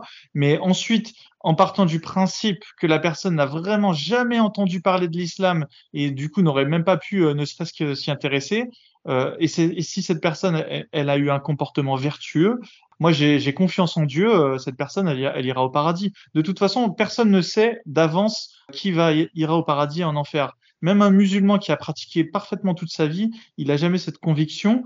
Et euh, moi, je crois en la miséricorde divine. Je crois, je crois que Dieu est la meilleure des créatures et elle saura trouver la vertu dans la foi de chacun. Et du coup, si cette personne est, elle est exactement comme tu me l'as décrit, il euh, n'y a pas de problème, elle ira, elle ira, elle ira sans, sans aucun doute euh, au paradis. D'accord. Bon, ça va un petit peu à, l'encontre de ce qui est décrit dans le. Mais bon, peu importe. Et, et l'enfer, moi j'ai une sourate qui m'a un petit peu interpellé, tu vas me dire ce que tu en penses. Euh, à ceux qui ne croient pas, bon, donc la petite mamie, elle elle croit pas, hein, mais enfin bon. Donc, à ceux qui ne croient pas, on taillera des vêtements de feu, tandis que sur leur tête, on versera de l'eau bouillante. Alors. Bah c'est des comment oui, c'est la destination. Ça, c'est on taille des. D'abord, qui c'est ce on taille des, des vêtements de feu? Tu, tu, sais, ah, C'est un euh, on impersonnel. C'est un on impersonnel. C'est le, châtiment de l'enfer. Euh. Bon, enfin, c'est une figure de style. Après, il faut pas aussi s'attacher. Euh, il faut savoir que le Coran c'est un livre poétique. Euh, et en plus là, il est traduit en français. Euh, il y a des figures de style. C'est pas un on. c'est pas Dieu. Il a recruté des petits bonhommes pour pour maltraiter les gens. C'est une description métaphorique de l'enfer. Tout ce qu'il faut retenir de l'enfer et du paradis, c'est que euh, si tu crois pas en Dieu ou si tu n'es pas vertueux, bah tu iras en enfer et, et c'est que voilà ton ton âme était souillée. C'est ainsi que le créateur de l'univers a décidé que les choses se passeraient et raison de plus pour euh, pour euh, bah, pour lui obéir. Bien sûr. Ben, je peux comprendre ton argument, mais explique-moi comment euh, si on a un vêtement de feu, on est en enfer, on a un vêtement de feu hein, qui brûle en permanence pendant des millions d'années, et, euh, sur ta tête, on, te verse de l'eau bouillante. Alors, euh, comment se fait-il que l'eau bouillante, parce que même bouillante, de l'eau, ça éteint le feu, comment, comment se fait-il qu'on ne l'éteigne pas, le feu, là Je pense que tu, cherches la petite bête, tu cherches trop à, rentrer dans les détails. Il faut plus s'intéresser à l'esprit de, de, ce qui est expliqué. Et euh, ensuite, si tu veux qu'on aille dans les détails, bah écoute, euh, ta tête euh, sur le coup, elle va s'éteindre et puis ensuite elle se rallumera avec le feu euh, moi aussi, je peux, je peux rentrer dans les détails comme ça et te trouver euh, euh des contre-arguments. La tête, elle s'éteindra et pendant une fraction de seconde, elle sera éteinte et puis ensuite, elle se rallumera automatiquement. et puis ensuite, eh ben, on recommencera le châtiment. De toute façon, c'est des châtiments infinis. Et, et voilà. Et, si, si, tu justement tu trouves que c'est horrible, eh ben, eh ben, je t'invite à te convertir à l'islam parce que c'est la seule voie de salut. le problème, c'est que celui qui, c'est dans la deuxième sourate de la vache il y a un verset qui dit, alors je me souviens plus exactement, mais qui dit euh, que qu'en fait c'est Dieu qui a voulu que les, les, les, infidèles soient infidèles. C'est lui qui l'a voulu. Alors de toute façon, si moi je suis euh, classé dans les infidèles, c'est la volonté de Dieu. Qu'est-ce que tu veux que, que je m'oppose à ça? Bah, c'est peut-être juste euh, une manière, euh, comme je t'ai dit, hein, le Coran, il est, voilà, c'est un, un, texte poétique, c'est un texte. Euh, il faut, il faut parfois prendre les choses pas de manière complètement littérale. Il faut les interpréter. Et tu sais très bien que tu as, ton propre pensée et voilà, tu as ta liberté de penser. Donc. Tu, tu, me parles d'interprétation, de, mais le, le, fait est que, alors là, ça c'est un, un, verset que, que j'ai mémorisé. Euh, qui est euh, euh, dans la Sourate 3, verset 7, et qui dit en gros que seul Dieu, seul Allah peut comprendre les versets du Coran. Donc, c'est-à-dire que toi, tu es en train de faire une interprétation de, des versets, alors que normalement, ce, verset-là dit qu'il n'y a que Dieu qui, qui, sait comprendre le Coran. Quoi. Donc, c'est un peu quand même. non, il n'y a pas une forme de. À partir du moment où je suis qu'un humain, je suis faillible, euh, je lis des choses, je tente de les comprendre avec voilà mon, cerveau et, et forcément euh, je peux je peux je peux me tromper dans mon argumentation. En tout cas moi c'est comme ça que je reçois l'information et, euh, et j'ai ah, bah, confiance en Dieu. Euh, ce, que, ce, que, Dieu veut c'est que c'est que je lui sois je sois fidèle à ses commandements et je les applique et euh, et, je, et je suis convaincu en toute bonne foi que si je les applique convenablement euh, il me il me donnera le paradis comme demeure éternelle. Raison de plus pour pour appliquer ce qu'il me dit. Est-ce que tu envisages de, de te circoncire euh, Parce qu'aujourd'hui. Euh, euh, ouais, c'est un des commandements de Dieu. donc, il n'y a pas de problème, je vais me circoncire, même si c'est douloureux quand on est adulte. tu, dis, tu dis que c'est un des commandements de Dieu, mais justement, ça va à l'encontre. Il y a un verset qui dit, c'est Sourate 30, verset 30, qui dit pas de changement à la création d'Allah. Justement, c'est et, et, puis euh, ensuite, alors là, c'est la logique de, de, la nature. La nature, euh, elle nous a fait comme ça, avec un prépuce. Donc Dieu, c'est lui qui nous a fait comme ça. Si il avait voulu qu'il n'y ait pas ça, il nous aurait créé sans prépuce. Pourquoi il l'a pas fait à ce moment-là? Comment tu expliques ça? C'est peut-être pour, pour, distinguer les musulmans des non-musulmans. C'est une pratique, euh, c'est un sacrifice un peu euh, qu'on fait envers Dieu. Donc euh, c'est ce qui nous permet d'entrer. c'est une des manières d'entrer dans la communauté islamique, de se distinguer des, des non-musulmans, c'est de se circoncire. Donc voilà, moi j'ai pas de problème avec ça. D'accord. Alors, il y a une autre chose. tout à l'heure, tu me parlais de, tests, tout ça, etc. Et il y a un verset où, il est dit qu'en fait, euh, pour, Dieu, euh, notre présence sur Terre, c'est un jeu et un amusement. Hein. Il y a ces deux termes-là qui sont utilisés. C'est un jeu et un, amusement. Et comment tu expliques que Dieu considère que notre vie sur Terre soit un jeu et un amusement, alors qu'il y a des tas de gens qui sont parfois malades, handicapés, qui subissent la guerre, la misère, euh, les maladies, etc. Bah, pour eux, c'est pas du tout un jeu. Hein. Comment tu expliques ça tout ça, ça part du, libre arbitre. Hein. Toutes les guerres, les maladies et tout, c'est ça part du libre arbitre. Les humains, ils sont faillibles, ils, ils sont soumis euh, au diable, et du coup, bah, il y en a qui se laissent tenter par le diable et, et qui causent tous les malheurs sur terre. Donc, donc euh, c'est voilà, c'est le revers de la médaille. Euh, si on a notre propre jugement, et eh ben forcément, ça, ça, ça, fait que certaines personnes sont tentées par leur par leur désir malsain et, et créent de la, du malheur sur terre. Mais euh, tout ça, Dieu, à la fin, euh, il saura les punir. Et, et ceux qui auront souffert sur terre, eh ben, ils doivent souffrir, mais en ayant euh, à l'esprit que cette souffrance sera récompensée à la fin. Donc, c'est parfois aussi, c'est aussi la manière dont les gens perçoivent la souffrance ou perçoivent les événements et décident de, de, bah, de souffrir. Mais si on avait à l'état d'esprit un, état d'esprit différent, on se dirait que c'est un, une épreuve de Dieu, eh ben peut-être qu'on souffrirait pas. La souffrance finalement c'est pratiquement un choix que les personnes font. Il y a euh, juste des bah. événements qui, ça, qui arrivent, euh, qui nous arrivent, et ensuite euh, c'est nous qui décidons de, de, de, les prendre de manière négative ou positive. Mais si on, se, si on est un vrai musulman, on va se dire que ce sont uniquement des épreuves divines, et du coup on, on va pas souffrir de, de, de ce ah, qui se passe. Ah, les épreuves sont pas sont pas équitables, hein, parce que quand tu as un jeune qui meurt à l'âge de, de 5 ans, enfin jeune, euh, lui, il n'aura pas connu. Il ira au paradis. il ira au paradis.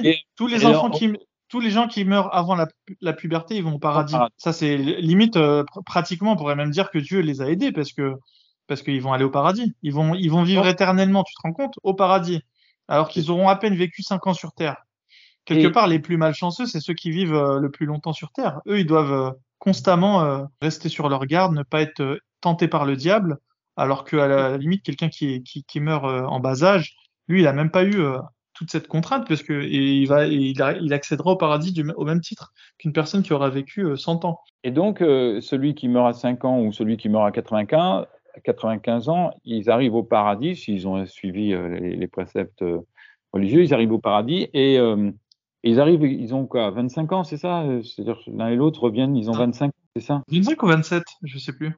Il me semble que c'est 27. Donc, D'accord, bon, bon, peu importe, là on n'est plus dans le détail là. Enfin, mais mmh. tu trouves que, que c'est bien qu'un enfant, euh, il n'a pas euh, justement vécu son adolescence, tous les plaisirs de, de, de, tout ça. Il arrive, il a 25 ans. Et, et Mahomet, lui, quand, euh, quand il est décédé, il a retrouvé à 25 ans sa première épouse, déjà, qui, qui il se retrouve à 25 ans. Et comment tu penses qu'il a, a, dû réagir à, à ce moment-là, son épouse, sachant que par après, il a, il a euh, épousé juste après sa, mort. Il a épousé une petite fille qui avait 6 ans. Peut-être que Khadija à l'époque c'était normal. Hein. À 6 ans? Enfin, en plus à l'époque, euh, bah oui, mais à l'époque, euh, les gens ils pouvaient se marier avec des filles qui étaient plus jeunes. D'ailleurs, il a consommé le mariage que lorsqu'elle n'avait que 9 ans. Enfin, quand elle avait 9 ans, donc elle n'avait pas 6 ans. Enfin, 6 ans c'était au mariage. Et en plus, voilà, il, lui a fait honneur à Aïcha. Il, il lui a permis très jeune d'être exposé à, au discours du prophète. Euh, et puis, euh, elle n'a jamais eu de problème avec ça. Aïcha, elle s'en est jamais plainte euh, par la suite. Et, voilà, et, les ennemis du prophète, ils, ils, ne, sont, ils ne se sont jamais plaints que, que le prophète s'était marié avec une fille jeune. Donc, il lui a fait honneur quelque part à cette petite. Aujourd'hui, il serait, il serait condamné, il serait, il serait condamné gravement dans un pays on va dire. Ouais, mais si tu veux, les, les lois laïques de la France, elles s'appliquent pas à l'islam. et puis quand on voit tous les tous, tous les pédophiles en France, ils ont pas trop de leçons à nous donner, donc. Et alors, justement, les, les unes de libération dans les années 70. Tu serais favorable à, à pouvoir épouser une femme jeune et d'avoir quatre épouses aussi, par exemple? Non, mais après, il faut qu'elle soit pubère. Hein. Euh, Aïcha, elle était pubère à 9 ans. Hein. Elle était très en avance sur son âge. Oui, enfin, euh, à 9 ans, euh, est-ce que. Et puis, elle était déjà développée. À l'époque, à l'époque, les filles, elles se développaient beaucoup plus vite. Il y a une autre chose qui est à propos de, d'Aïcha. C'était, j'ai vu, tu vas me dire ce, ce qu'il en est, si, puisque tu as l'air vraiment très, très, très pointu sur les connaissances. J'ai vu qu'elle était la 19e convertie. Mahomet, il a, il, a, il a reçu son premier verset, on va dire, euh, euh, dix ans avant son mariage, un peu plus, enfin, sur 20 ans, quoi. Donc, en 10 ans, d'abord, elle, était, c'est la 19e convertie alors qu'elle avait 6 ans, 9 ans, enfin. Ah, du coup, elle était convertie quand elle était toute petite, oui. Petite. C'est-à-dire qu'à l'âge de 6 ans, mm. elle était, euh, mm. elle était convertie. Bah, il n'y a pas de problème. Y a pas de si à 6 ans, tu comprends que l'islam, c'est la vraie religion et que tu fais ta shahada, il n'y a, pas, a pas de limite d'âge pour la conversion à l'islam. Hein. Et comment, comment tu expliques qu'en 10 ans, il a converti 19. Euh, alors, si en plus il y avait des enfants qui n'avaient pas trop mot à dire, euh, ça fait 19 convertis euh, en 10 ans, ça fait en gros deux, deux par an. Ah bah, au début, c'était difficile pour le prophète. D'ailleurs, c'est un des miracles du prophète, c'est d'avoir réussi à, à étendre l'islam en partant d'aussi loin. Il y a d'autres personnes, euh, ils ont réussi à imposer leur religion comme euh, Constantin avec les chrétiens, parce que le mec c'était un empereur. Alors que Mohammed, il a réussi à, à monter euh, de toutes pièces l'islam, alors que justement c'était très difficile pour lui dans le contexte. D'ailleurs, c'est un des miracles de l'islam, c'est de voir comment le prophète a réussi à, à, diffuser la religion. Enfin, tu, tu m'empêches pas, pas, tu m'ôteras pas l'idée quand même que qu'il y a aujourd'hui euh, un, décalage avec ce que nous vivons, notre euh, environnement euh, quotidien, et puis ce qui s'est passé à, l'époque. Il, y a quand même, si, Dieu, pourquoi Dieu à l'époque n'a pas, par exemple, concernant la, tu sais que l'islam prône l'esclavage, mais pourquoi en fait Dieu n'a pas condamné ces mariages forcés, l'esclavage C'est quand même des préceptes aujourd'hui qui sont condamné quoi par la majorité des gens sur la planète. Dans la position de Mohamed, il n'était pas capable d'imposer une interdiction totale de l'esclavage. Et donc en général, quand on veut faire avancer sa cause, il y a bah, soit la carotte, soit le bâton. Et quand on est en position de faiblesse, il vaut mieux utiliser la carotte. Et du coup, euh, Allah, euh, euh, par le biais de Mohamed, il a plutôt incité les musulmans à libérer leurs esclaves euh, voilà, il y a, y a, beaucoup de systèmes de compensation. Euh, enfin voilà, c'est vraiment un bien. On peut avoir vraiment des des hasanats quand on libère ses esclaves. Et euh, du coup, Allah a préféré inciter les musulmans à, libérer leurs esclaves plutôt que de tenter maladroitement d'interdire l'esclavage. Ça aurait été très mal pris et ça aurait pu empêcher l'islam de, de, germer si si Allah avait avait procédé de cette manière. Parce que avant, il faut vraiment se mettre en, euh, à l'esprit que c'était une société esclavagiste, c'était le système. Et c'est très difficile de mettre, remettre en cause un système. C'est comme si aujourd'hui, moi, je devenais euh, prophète, euh, voilà, j'avais une révélation de Dieu où il me disait que manger la viande, c'est interdit. Mais si je commence à diffuser ma religion et que je, je demande aux gens de pas manger de viande, ils vont me regarder avec des yeux ronds parce que pour eux, c'est totalement normal de ne pas manger de viande. Donc, qu'est-ce que je vais faire? Je vais plutôt y aller de manière douce je vais, je vais dire que, écoutez, euh, il faut limiter quand même votre consommation de viande euh, parce que c'est mauvais pour la planète. Euh, voilà, je vais essayer d'y aller de manière beaucoup plus douce et je vais pas, je vais pas dire, écoutez, si vous voulez être, si vous voulez aller accéder au paradis, vous, bah, vous pouvez plus manger de viande, c'est interdit. bah forcément, je vais convaincre personne à part les végétariens. Donc, et bah là, c'était pareil avec le prophète. Il était dans une société où c'était normal d'être esclavagiste et du coup, il pouvait pas venir de but en blanc dire aux gens, vous n'avez pas le droit d'avoir d'esclaves. Sinon, vous n'êtes oh, pas musulman. Bah, forcément, personne n'aurait voulu euh, le suivre. Oh, c'est un argument qui peut se. Voilà. Il, incite. Hein. C'est par l'incitation. Mais, mais. Euh, par contre, c'est clair que l'islam incite à ne incite les gens à libérer leurs esclaves. Ça, c'est. J'ai pas de problème avec ça. Mais, mais donc, tu serais favorable à ce qu'aujourd'hui euh, l'esclavage puisse être appliqué, quoi Non, parce que puisque c'est ce que je t'explique quand on incite les gens à libérer leurs esclaves, c'est comme un effet de cliquet en fait. Euh, une fois que toute la société a enlevé l'esclavage, il y a aucune, c'est pas logique de revenir en arrière en fait. Le prophète, voilà, il partait bien du, du, principe que tout le monde était esclavagiste. Euh, lui, il essayait de voilà de, de, de vider l'océan à la petite cuillère, mais une fois que l'océan il est vide, ça sert à rien de me, me repartir d'un contexte où où là il y a plus, enfin, où on va remettre de l'eau dans l'océan. Donc euh, non, aujourd'hui l'esclavage c'est plus de mise du simple fait qu'il n'y a plus d'esclaves. Donc, euh, je ne vais pas commencer à dire remettez des esclaves pour ensuite, euh, pour ensuite les libérer. Ça n'aurait pas de logique. Puisque tu me parles de remettre de l'eau dans l'océan, là, ça me, ça me, fait penser à une chose. Euh, Peut-être tu vas pouvoir aussi me donner des explications. À propos de l'arche de Noé, comment mm-hmm. se fait-il que, que, on décrit cette arche comme étant le réceptacle de, toutes les, de tous les animaux de la planète? Comment on peut mettre tous les animaux de la planète avec leur biotope? Parce qu'il fallait aussi leur donner à manger dans, dans, un seul, un seul bateau, quoi. Mm-hmm. bah écoute, c'est un miracle de Dieu. Il a, il a réussi à faire en sorte euh, que tout reparte euh, de zéro. Et euh, ouais, ça fait partie des miracles de Dieu. Après, on n'était pas là, on n'avait pas de caméra à l'époque pour voir comment Noé ici est précisément euh, mis, mais on peut, on peut imaginer qu'il était aidé par par le, le souffle divin, voilà, qui lui a facilité les choses. Moi, j'ai pas de problème avec ça. D'accord. Mais tu dis repartir de zéro. Euh, pour refaire euh, ce qui était avant. Quoi. On est revenu au point de départ. Euh, il ne pouvait pas l'anticiper. Bah, vu que toute la Terre a été ensevelie sous l'océan, en tout cas, on est reparti au point de départ d'un point de vue terrestre. Peut-être que dans l'océan, il y avait encore les poissons, etc. et, et, comment tu expliques que Noé, euh, dans le Coran, il, il, a vécu 1000 ans moins 50 ans. Bon, là, peut-être là, c'est une formule de style, mais enfin, on ah, fait C'est un miracle, c'est un miracle divin. Euh, si, si, Dieu, demain, il décide de toi, Charles Gandela, de te faire vivre 1000 ans, tu, tu vivras 1000 ans. D'accord. Mais comment t'expliques à ce moment-là que depuis, euh, ben, depuis euh, comment l'avènement de Muhammad, euh, aujourd'hui, euh, des miracles, euh, il n'y en a pas eu. quoi. personne n'a vécu 950 ans. Je crois que la, la personne la plus âgée aujourd'hui, c'est. Parce que là, c'est terminé. la période des miracles, des prophètes. Le prophète Mohammed est le dernier des prophètes. Et d'ailleurs, c'est un des signes de la fin du temps. Hein. Maintenant, Dieu, il a diffusé son message.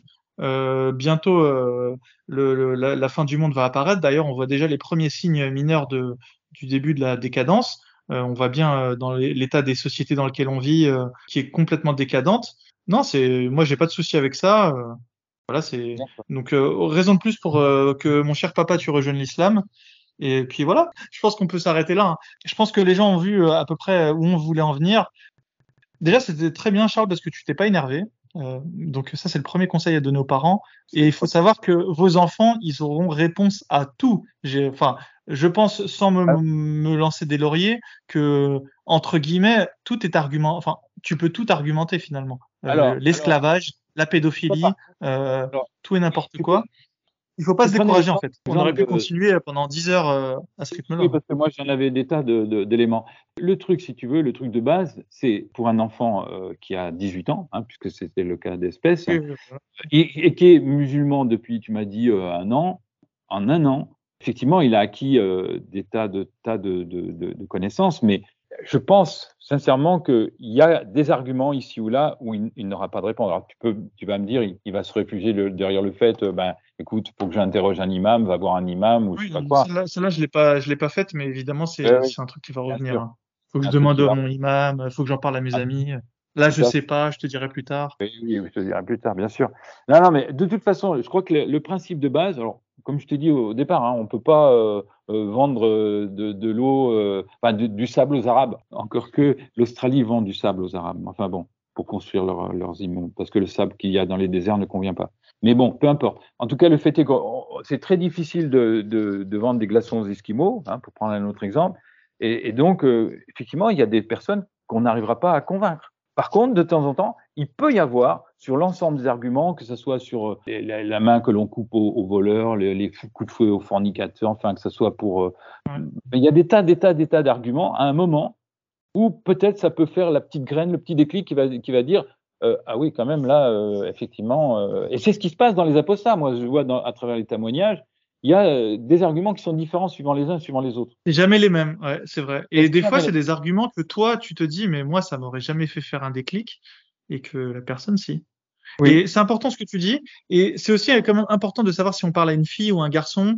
Est-ce que le garçon il est plus ou moins euh, misogyne J'ai envie de dire? Enfin, c'est difficile de sentir ça, mais euh, il faut vraiment sentir son enfant et euh, les arguments. Par exemple, l'argument de des homosexuels qui sont qui sont entre guillemets persécutés, ça peut, je pense, plus fonctionner sur des filles, tu vois, que sur des garçons. parce que parce que nous, les hommes, on a tendance à être moins sensible euh, aux homosexuels, à la cause homosexuelle. C'est une tendance évidemment, donc euh, j'essaie de vraiment de prendre des stéréotypes euh, garçon-fille. En fonction, il faut il faut vraiment ajuster vos arguments et pas vous dire c'est pas une, une paire de chaussures va convenir à tout le monde. C'est vraiment tenter de, de voir. Déjà, franchement, faites vraiment la séparation garçon-fille et déjà il y a des arguments qui vont plus fonctionner chez les garçons et plus chez les filles. Voilà, je, vraiment bêtement, je reprends vraiment mon exemple 2 sur l'homosexualité. Je suis convaincu que ça fonctionne plus chez les filles, tu vois. Euh, oui, comme, comme le, le, verset 34 euh, de la Sourate 5, là, qui dit euh, les hommes ont autorité sur les femmes, celle dont vous craignez l'indocilité. Celui-là, je pense qu'il peut Voilà. Alors qu'un garçon, tu lui dis oui, l'homme a autorité sur sa femme, honnêtement, euh, ton garçon de 18 ans plein de testostérone, euh, bon, il en, je vais pas te dire qu'il en a rien à foutre, mais je pense qu'il peut s'arranger avec sa, sa foi. Quoi. Pareil, euh, le fait qu'au paradis, t'es es des prostituées, voilà, ton, ton, ton, garçon plein de testostérone, lui, ça, ça, lui va très bien. donc voilà, il faut vraiment adapter. Par contre, je pense qu'une fille, ce qu'on peut lui dire sur le paradis, c'est que bah, son mari va avoir le droit à plein de vierges, des houris. Est-ce que ça lui convient? Qu'est-ce qu'elle en pense de tout ça? Peut-être, tu vois, là, ça peut plus faire mouche. Donc, il faut vraiment adapter son discours à son enfant. Et vraiment, là, je, je remets vraiment une couche parce que Charles, il vous l'a montré. Il faut pas vous décourager. Euh, il faut rester calme. honnêtement, si vous avez fait ça, déjà, euh, vous aurez fait une bonne partie du boulot. Et il faut aussi, je pense, euh, montrer quelque part par votre comportement que vous n'êtes pas une personne agressive. Enfin, presque donner l'exemple par votre, par votre attitude. Parce que si, si votre enfant, il sent que vous êtes raciste, euh, énervé euh, contre les musulmans. Euh.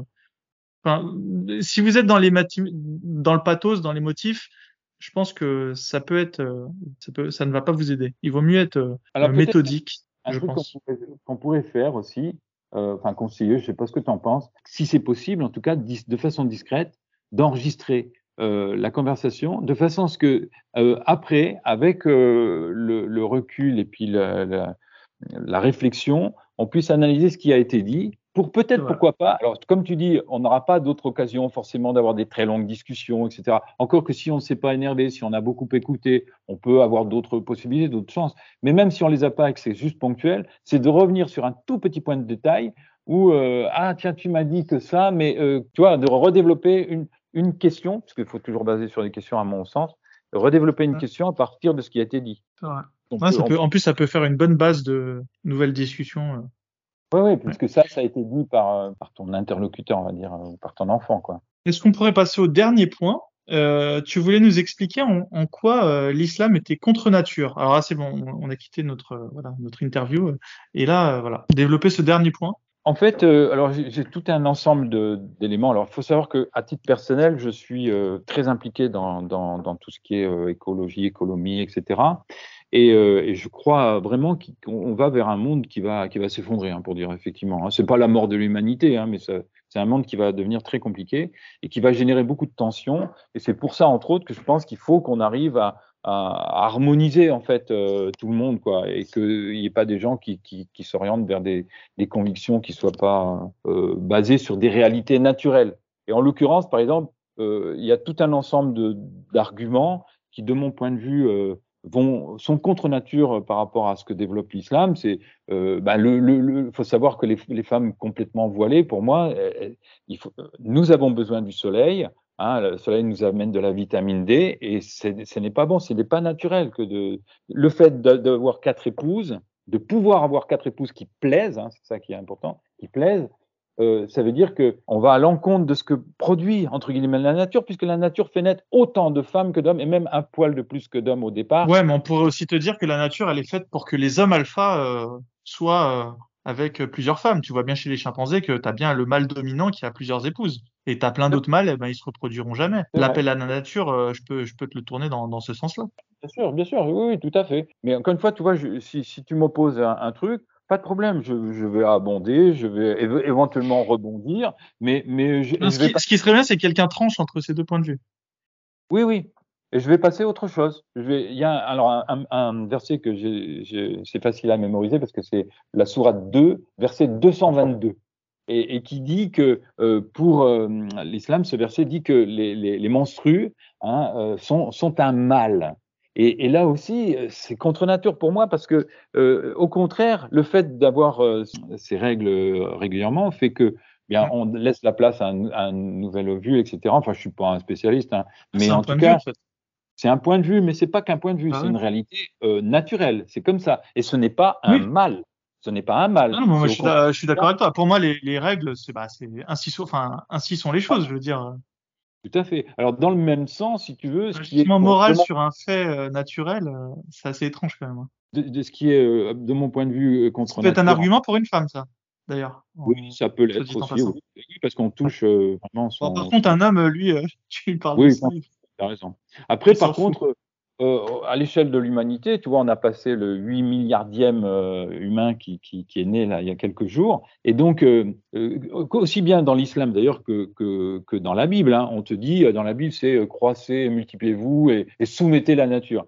Et dans, dans, dans le Coran, on te dit, alors c'est quoi déjà C'est allez à vos femmes comme vous allez au champ et procréer pour vous à l'avance ou un truc comme ça. Je sais plus exactement, mm -hmm. enfin, c'est genre ça. Mm -hmm. Et donc, là, c'est pour moi, c'est un, un, précepte religieux qui est vraiment contre euh, la nature par le fait que aujourd'hui la nature euh, n'en peut plus. On est trop nombreux sur la sur la planète. Il y, a, il y a une emprise qui est trop importante. Et, euh, et, voilà. Alors bon. Le problème, c'est que on est, ces préceptes, ils ont été faits à une époque où on était euh, oui, peu nombreux sur Terre, et la religion n'a pas anticipé le fait qu'un jour on allait vraiment atteindre le stade où euh, la Terre n'a plus les capacités de tous nous loger, quoi. Enfin, de tous nous loger euh, euh, avec euh, la consommation qu'on qu qu a actuellement. Euh, si on était tous vrai. vertueux écologiquement, on peut on peut mettre dix fois plus d'humains sur Terre. En fait, le problème c'est c'est plus quantité d'humains fois consommation par habitant, quoi. le problème. Oui, oui, mais en gros, c'est la consommation totale des humains sur Terre. Mais aujourd'hui, mais ouais, mais... il faut cinq ou six planètes euh, pour un Américain. Il faut, si on vivait tous comme les Américains, il faudrait cinq, six planètes. Comme les, Français, comme les Français, il faudrait trois planètes. Donc on voit bien qu'en fait, euh, non, on a atteint les limites. Euh, c'est plus possible de, de, continuer à vivre comme ça. Euh, bon, après, euh, dans, dans ces, ces, ces, éléments, on va dire contre nature, qui sont développés, enfin de mon point de vue, c'est que on sait aujourd'hui, grâce à l'ADN, on sait parfaitement euh, séquencer l'évolution euh, de, de l'ensemble euh, de, de, du vivant, on va dire, hein, pour, partir, pour partir de la spiruline, tu sais, qui est la première algue qu'on a connue sur Terre et qui avait des, des, éléments ADN très très basiques qui se sont développés. On peut enchaîner tout ça jusqu'à jusqu'à et le fait que l'islam, comme d'ailleurs euh, la Bible, hein, puisque là c'est le même combat, euh, croit dans une, une création, euh, on va dire instantanée, euh, c'est ce qu'on appelle le créationnisme, quoi. Et donc le créationnisme, pour moi, c'est une valeur ou une croyance qui est contre nature par le fait que la nature n'a pas fait comme ça.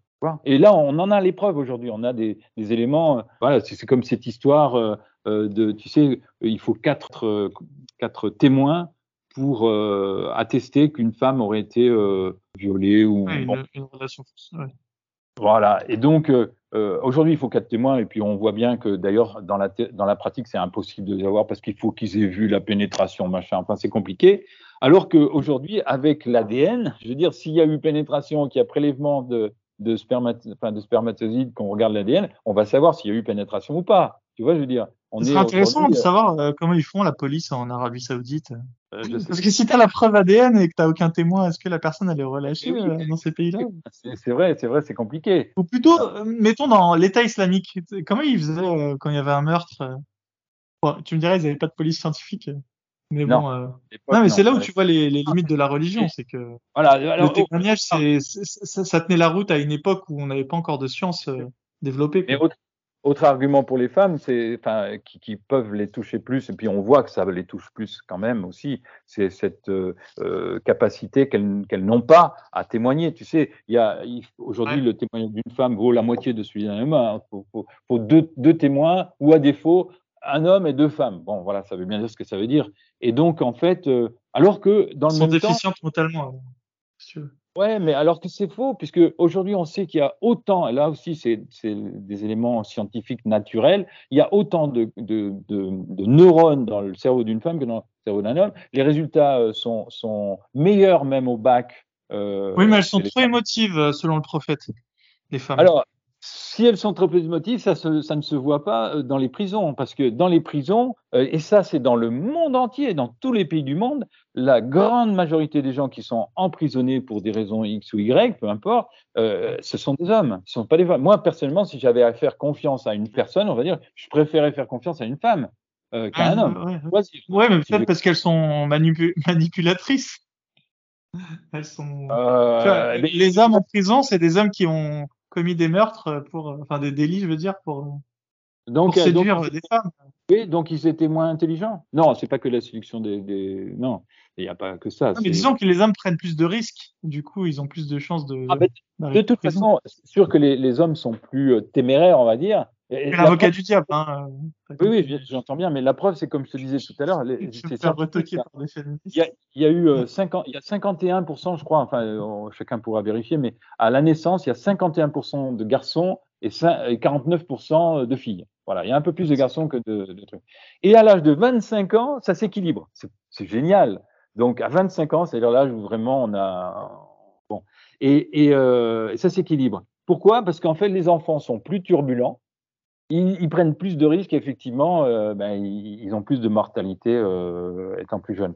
Donc, euh, non, je pense qu'effectivement, les, garçons sont plus turbulents, c'est dans leur gène, peut-être ça, ça, date de, des temps ancestraux où on était chasseurs, il fallait, prendre des risques, c'est possible. Mais en tout cas, dans la réalité, aujourd'hui, si j'avais à faire confiance à, une personne, je ferais plus confiance à une femme qu'à un homme parce que moralement, elles sont moins en prison que les hommes.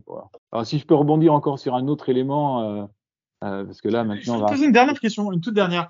Est-ce que tu penses sincèrement euh, qu'une personne qui applique euh, à son état d'esprit le logiciel musulman va être plus polluante, tu vois, pour la Terre? Euh, Je suis pas sûr, par contre. Là, par contre, tu sais, moi qui suis un objecteur de croissance, on va dire, je pense qu'effectivement, les, les, musulmans, de ce point de vue-là, sont plus vertueux que les occidentaux. Hein. Ça, il n'y a pas photo. Ah, attends, ah mais mettons que tu sois un occidental euh, converti à l'islam, est-ce que tu vas être moins polluant que si tu n'étais pas dans ta manière de vivre euh, Parce que je me dis moi, quand tu es musulman, euh, tu fais plus d'enfants. Avoir plus d'enfants, ça peut être plus, non euh, Quand tu es musulman, tu te soucies moins de l'avenir de la planète parce que ce, que ce dont tu te soucies, c'est bah, de ton avenir à toi en tant que voilà. Ce que tu veux, c'est ton salut à toi et pas le la, la planète à la limite, c'est euh, tu peux avoir un attachement pour la planète euh, viscéral, tu vois, mais en tout cas, de manière intellectuelle, tu, tu, tu es pas sans en avoir. Et euh, quand tu es musulman, euh, tu aucun problème pour consommer de la viande. Et on sait aujourd'hui que la viande, c'est une des premières sources de pollution de la planète, surtout la bah, viande rouge. Tu n'es pas végétarien quand tu es musulman. Enfin, tu peux être végétarien et musulman, il n'y a pas de souci, je veux dire. Mais en tout cas, c'est pas l'islam qui t'aura poussé à devenir végétarien. Mais là, tu, vois ce que je veux dire? Oui, tout à fait. Mais tu viens de donner quelques arguments. Donc, est-ce qu'avec ces éléments, tu, tu penses pas que être religieux t'amène mécaniquement à devenir plus polluant? Et donc du coup, quelque part, si on réussit à baisser le niveau d'islamité euh, dans les populations, on baissera euh, mécaniquement aussi euh, bah, les, émissions de gaz à effet de serre sur le long terme. Les, arguments que, tu penses logique? Les, arguments que tu as développés, je vais les reprendre parce que c'est vrai qu'il y avait des éléments euh, ben, qui, qui m'ont un peu échappé, enfin où j'y avais pas pensé tout de suite. Quoi. Oui, donc pour répondre à un mot quant à, à, à l'empreinte, on va dire écologique, euh, qui serait plus importante chez les musulmans que chez les, on va dire occidentaux euh, non impliqués dans leur religion, ça je, je, je ne sais pas. Alors il faudrait peut-être le, le, calculer de façon plus précise et voilà, je, je, ne sais pas. Pour dire la vérité, je préfère ne pas m'engager sur ce terrain-là, même si les arguments que Momo a développés sont, justes. Hein. Concernant les, arguments euh, qui sont, de mon point de vue, euh, contre, nature pour euh, un musulman et, un pratiquant de, sa religion et, par rapport au Coran, c'est le fait de, croire en l'invisible. Il y a, y a un verset d'ailleurs qui dit, qui parle de des oiseaux qui volent dans le ciel. Ne voyez pas qu'ils sont soutenus par par Allah seul, quoi, en fait. Et, la religion euh, musulmane me donne à penser qu'en fait, euh, on croit à des choses qui sont invisibles. Il y a plein de choses auxquelles on croit euh, en islam. Et par contre, ben, à aucun moment le, Coran ne fait état où, la connaissance qui est censée être donnée aux, hommes n'est pas parvenue sur le, terrain de la physique et en particulier de, de l'oxygène, quoi, parce qu'en fait les oiseaux ne volent pas par euh, par le Saint-Esprit, c'est vraiment euh, mécanique. Ils ont des os creux et, et, leurs plumes et, et l'air fait que, à fond, qu'ensemble ils peuvent ils peuvent voler, quoi. Hein. Après, dans les éléments euh, contre nature qui, qui, qui m'interpellent, on en a parlé, c'est le, le, prépuce, mais même au niveau de, des, du porc, enfin le, le fait de, de pouvoir, ou, disons d'interdire la, consommation de porc. Alors, il se trouve que je, me suis amusé à, regarder sur Wikipédia, et vous avez la possibilité de le faire vous aussi si vous souhaitez, il y a euh, une page Wikipédia qui donne l'inventaire de toutes les espérances de vie, pays par pays. Ben, il se trouve qu'en fait, la plupart des pays musulmans ont une espérance de vie moindre que la plupart des pays, on va dire, euh, euh, occidentaux, et en tout cas ceux qui, qui mangent du porc, quoi. Donc, euh, euh, il y, a, y, a, même un delta extrêmement important. Par exemple, l'espérance de vie en France est à peu près de 80 ans, un petit peu plus, ça varie suivant les hommes et les femmes. Mais, et euh, en Afghanistan, aujourd'hui, l'espérance de vie, c'est 60 ans. Hein.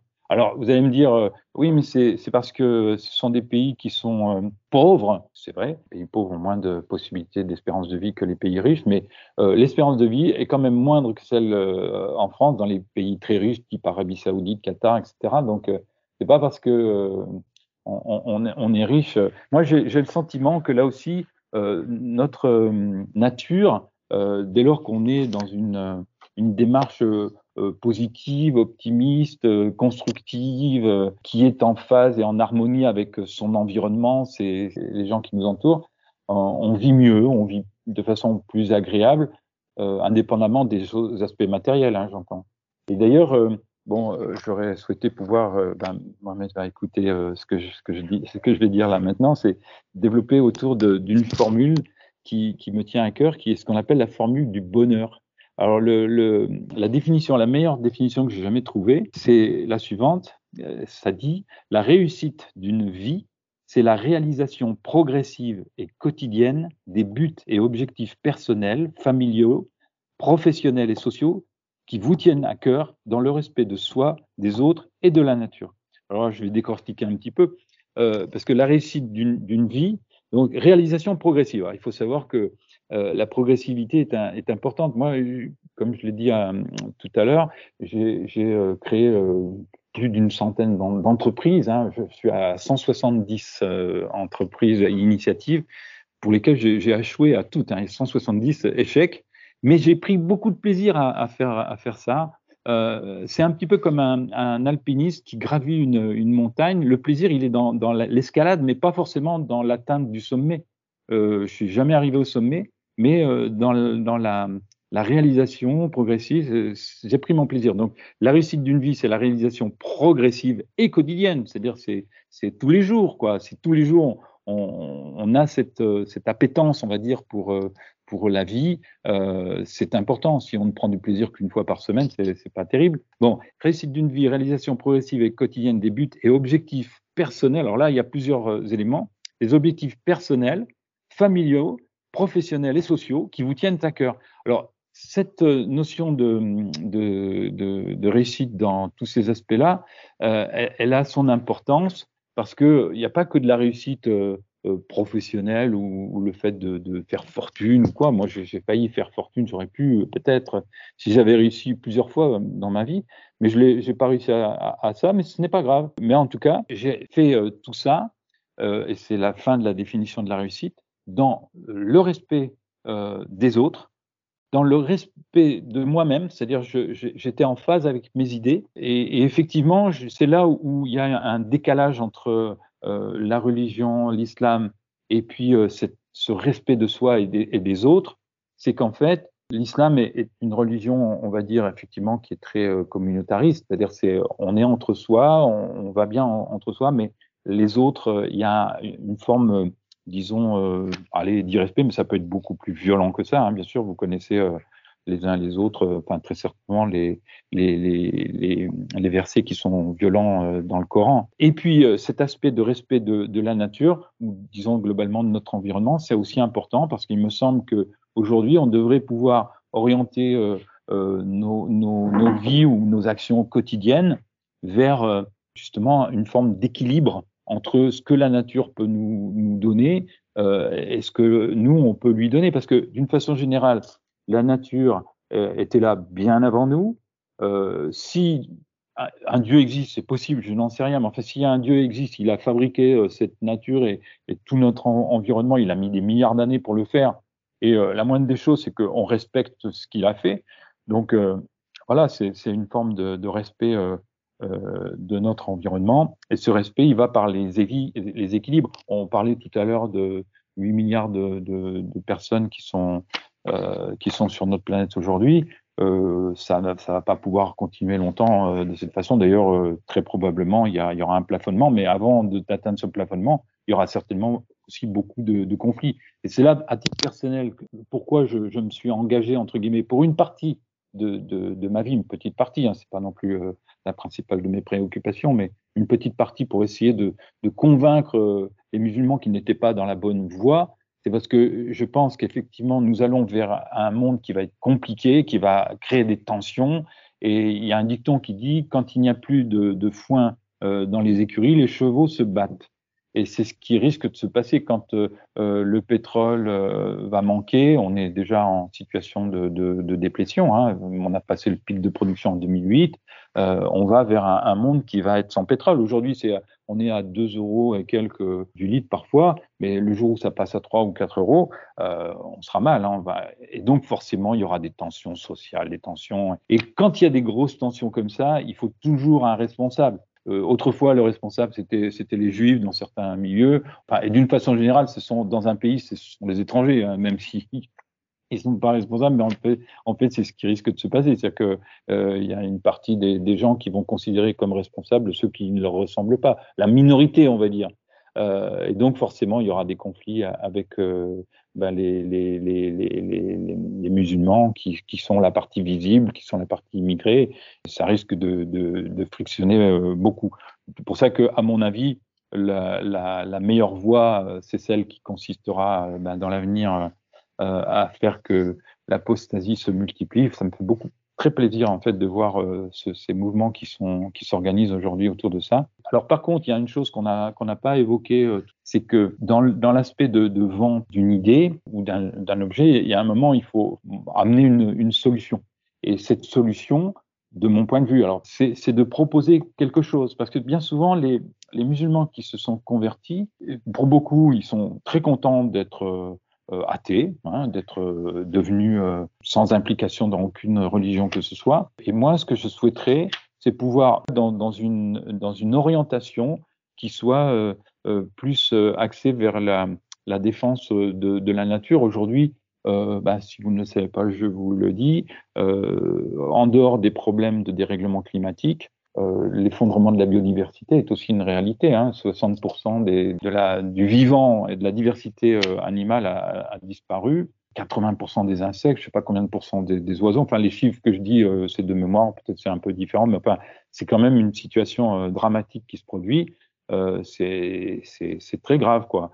Et donc, forcément, s'il y a plus d'insectes demain, ben il y a plus il n'y a plus de, vie, hein. c'est clairement comme ça. Et, je vois moi en tant qu'apiculteur euh, les, les, frelons asiatiques qui, qui, qui, sont une forme de perturbation qui va avec euh, tout un ensemble. C'est le fait qu'il y ait beaucoup d'échanges euh, internationaux font que euh, bah, on fait venir des, des, des, animaux, des, des espèces qui, qui, sont, qui deviennent invasives et qui créent des, déséquilibres dans un environnement bon, ça perturbe toute, toute l'organisation euh, naturelle qui était euh, mise en place depuis euh, des milliers, voire des millions d'années. Quoi. à mon sens, il faut peut-être revenir dans cette orientation qui va vers ce respect des, des, équilibres. C'est une réflexion, je vous invite à, aller voir si vous le souhaitez. Il y a un, site que, que j'ai réalisé qui, donne le détail, disons, de, de, cette, de ces objectifs-là. Euh, c'est 10-12, alors c'est le chiffre 10 euh, du 6, 12, le chiffre 12, hein, point .org. Hein. Enfin, 10, 12.org. Pourquoi 10, 12 Parce qu'en fait, euh, euh, je propose 10 recommandements et puis 12 écommandements. Et le fait est que, dans, cette, euh, propositions de, réflexion ou d'orientation que je propose, il y a, il y a attention, c'est c'est pas une secte. Hein. Tout à l'heure, on décrivait ce qu'est une, secte qui fait perdre l'esprit critique, qui contraint à des exigences financières, qui soumet à des pressions, etc. Là, euh, euh, l'objectif, c'est, il n'y a pas d'autorité, il n'y a pas d'imam, il n'y a pas de prêtre, il n'y a pas de gourou, il n'y a rien, il n'y a pas d'église, il n'y a pas de clergé, il n'y a pas de syndicat, euh, de califat, chacun peut penser différemment, il n'y a pas de cotisation, il n'y a pas d'aumône, il n'y a pas de quête, il n'y a rien. Et il n'y a pas non plus d'obligation alimentaire, il n'y a pas d'obligation corporelle, il n'y a pas de prière, il n'y a pas d'incantation, il n'y a pas de lieu de culte, il n'y a pas de représentation divine, il n'y a pas de, de, groupe officiellement constitué, identifié, identifiable, remarquable, je lis. Hein. Il n'y a pas non plus de mutation euh, corporelle, il n'y a pas de sacrifice, il n'y a pas d'offrande, il n'y a pas de censure, il n'y a pas d'oppression, d'astreinte, il n'y a, pas d'obligation. Les seules obligations, entre guillemets, si tant est qu'il puisse y en avoir, c'est celles qui, qui dépendent des lois naturelles et de ce que la nature nous impose et nous propose aussi. Hein. Donc, euh, donc voilà. Il faut savoir que si demain les, hommes disparaissaient euh, de, la surface de la Terre, la, nature, elle, reprendrait ses droits. Hein, et euh, c'est bien nous qui avons besoin de la nature et, la nature n'a pas besoin de nous. Hein, c'est clair. Alors derrière le mot nature, euh, vous mettez ce que vous voulez. C'est peut-être un dieu, c'est peut-être, je ne sais pas.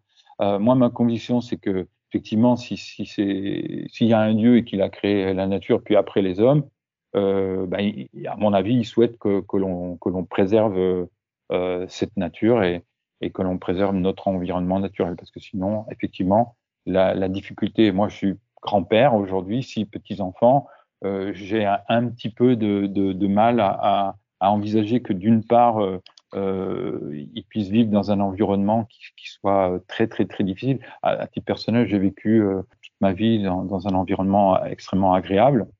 Euh, et aujourd'hui, malgré tous ces échecs, c'est pour ça, c'est une chance incroyable. Euh, c'est que je suis mieux loti que, que, que, le président de la République, puisque je vis dans, dans une maison, une très belle maison de pierre, euh, avec 4 hectares de, de, de, de, verdure autour, etc. Je ne je vois pas une maison depuis la mienne. Euh, donc c'est génial. J'ai vraiment le sentiment d'avoir toutes les chances, qu'elles soient euh, familiales ou, ou, même de santé.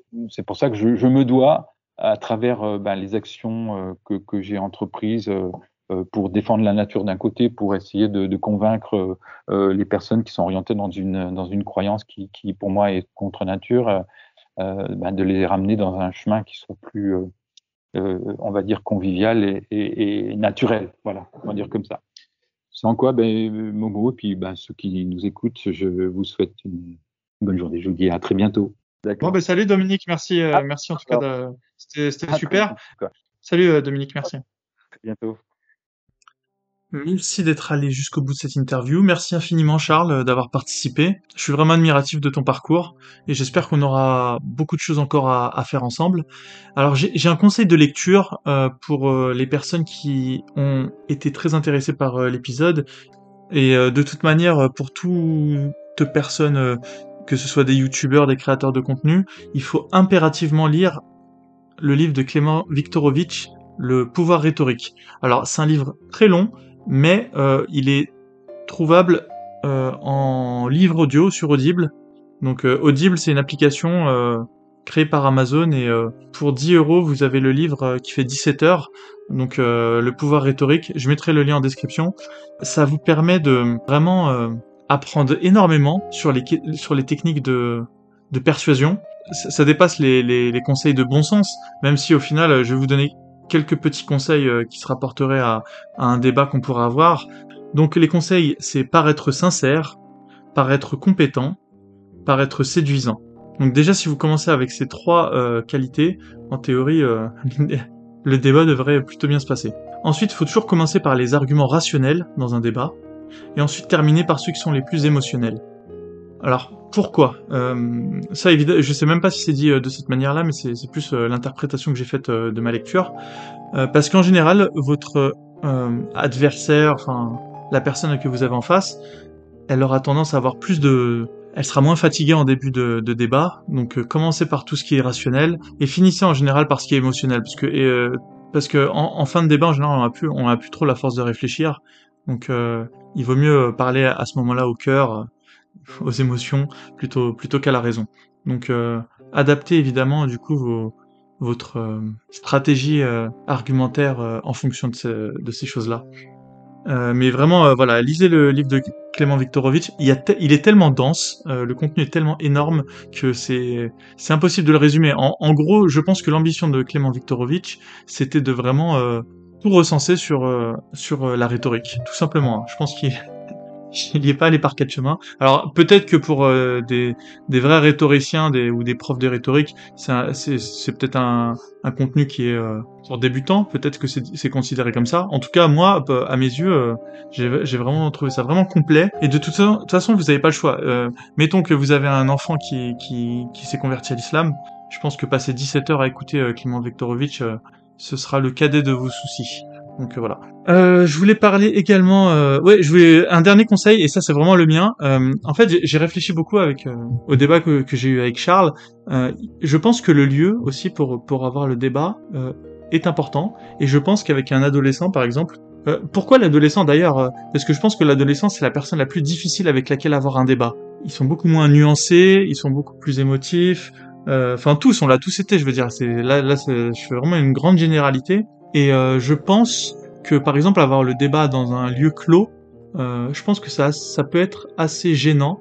Je, je pense que le mieux c'est d'avoir, euh, idéalement c'est de, de faire une balade en forêt avec son enfant, parce que déjà c'est difficile pour lui de s'enfuir entre guillemets, et en plus euh, c'est moins oppressant, je trouve. Euh, voilà une jolie forêt, idéalement voilà une, une forêt pendant le printemps ou l'été, ça peut vraiment être l'idéal quoi. Vraiment essayer de, je crois que c'était Sun Tzu qui disait euh, dans une bataille, euh, essaye de choisir euh, le lieu de la bataille. donc là, bah, le lieu de la bataille, ce serait voilà une, une jolie petite forêt, vous avec votre enfant, tous les deux. Je pense que ça peut être ça peut être pas mal pour pour, pour commencer les hostilités. Et évidemment, du coup, commencer toujours par par les choses les plus difficiles intellectuellement parlant. Par exemple, un exemple hein, parmi tant d'autres, je pourrais proposer de commencer par expliquer à mon enfant euh, les origines euh, mésopotamiennes euh, des mythes qu'on retrouve dans le Coran, par exemple de Noé. On sait maintenant, aujourd'hui, et ça fait pas si longtemps que ça, que le mythe de Noé, qui est repris du coup dans le Coran, c'est un quasi copier-coller d'une partie de l'histoire de Gilgamesh. Donc ça, vous pouvez, je pense, voilà, bah, évidemment, il faut, faut, faut, va falloir travailler votre éloquence. vous pouvez le, le, résumer à votre enfant, et ensuite bah, le laisser faire ses propres recherches qu'il puisse constater par lui-même, hein, et c'est pas si difficile hein, finalement de le constater. D'ailleurs, euh, le, le Gilgamesh, l'histoire de Gilgamesh, elle est pas très longue à lire, hein, donc pour un adolescent c'est parfait. Hein. Euh, et constater par lui-même euh, bah, de la ressemblance.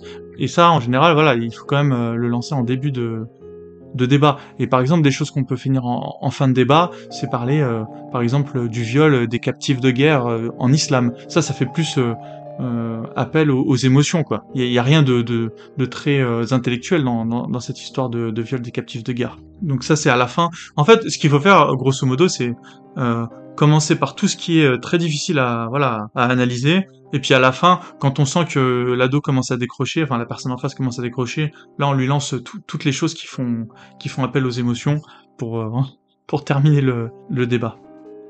Je vais passer du coq à l'âne.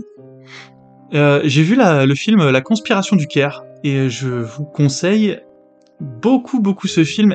J'ai tellement apprécié le film que j'ai pratiquement euh, voulu en faire un épisode.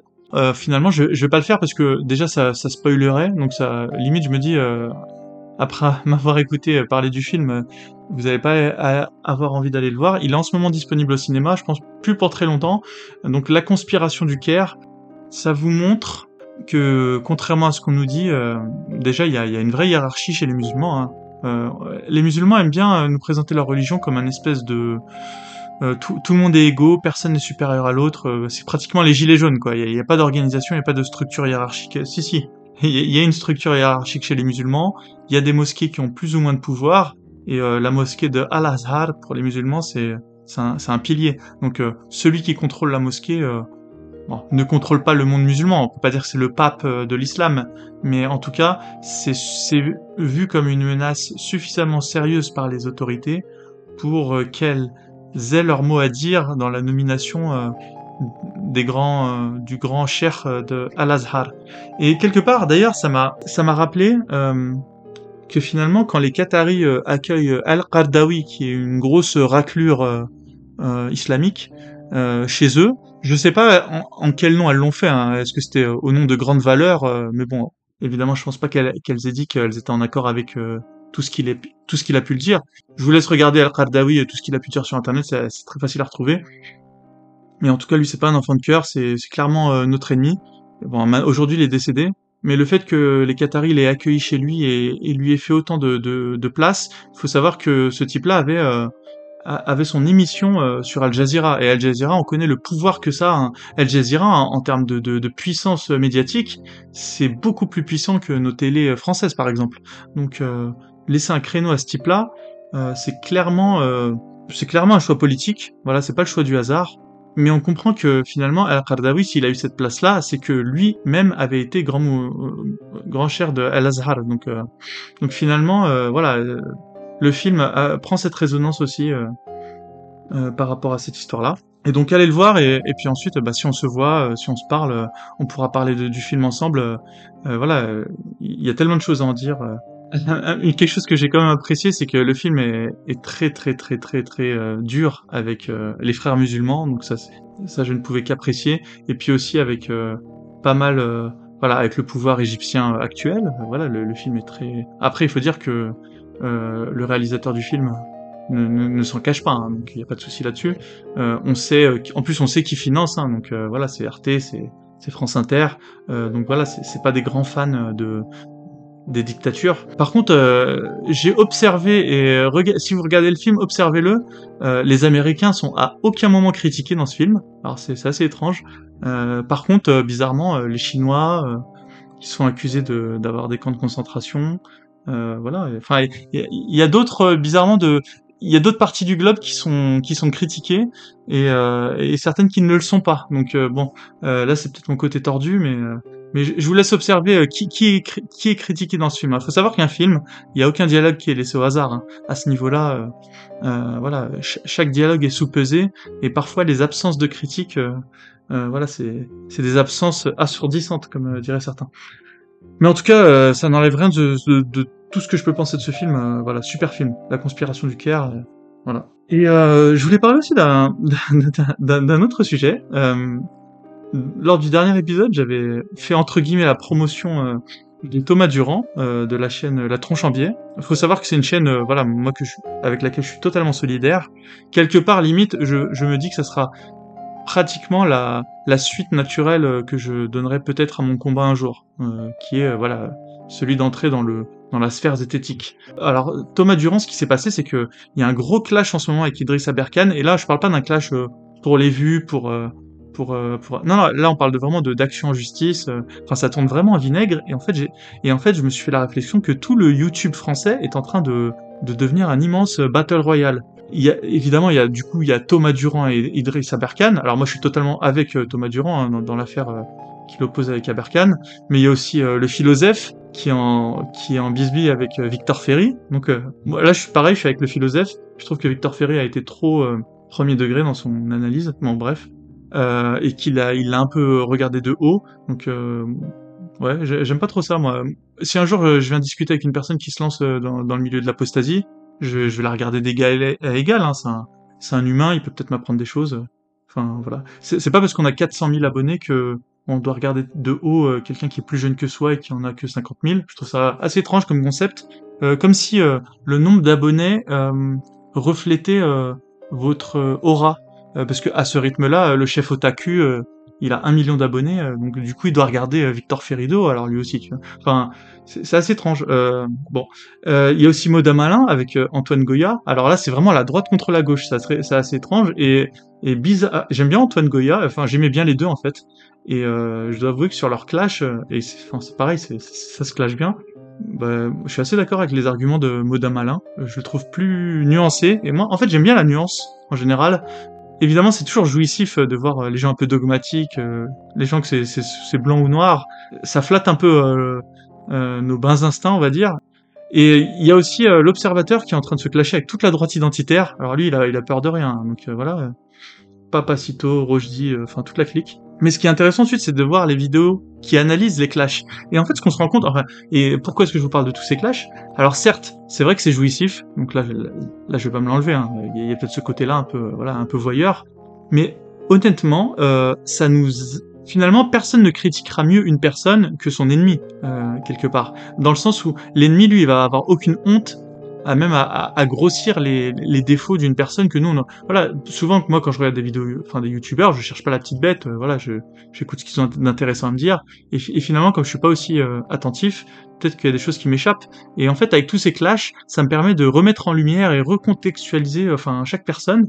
Et, et malheureusement ce qui se passe c'est quand alors souvent j'apprends beaucoup sur ces personnes là mais l'ensemble des personnes qui se clashent finalement elles baissent toutes dans mon estime. Donc finalement stratégiquement parlant, du coup, parce qu'il faut toujours tirer des conclusions de tout, ce qu'on raconte, le clash euh, peut être assez dangereux pour euh, l'image euh, qu'ont les gens de nous ensuite, parce que, en fait, ce que je veux dire, c'est que dans tous ces cas-là, personne n'est gagnant en fait.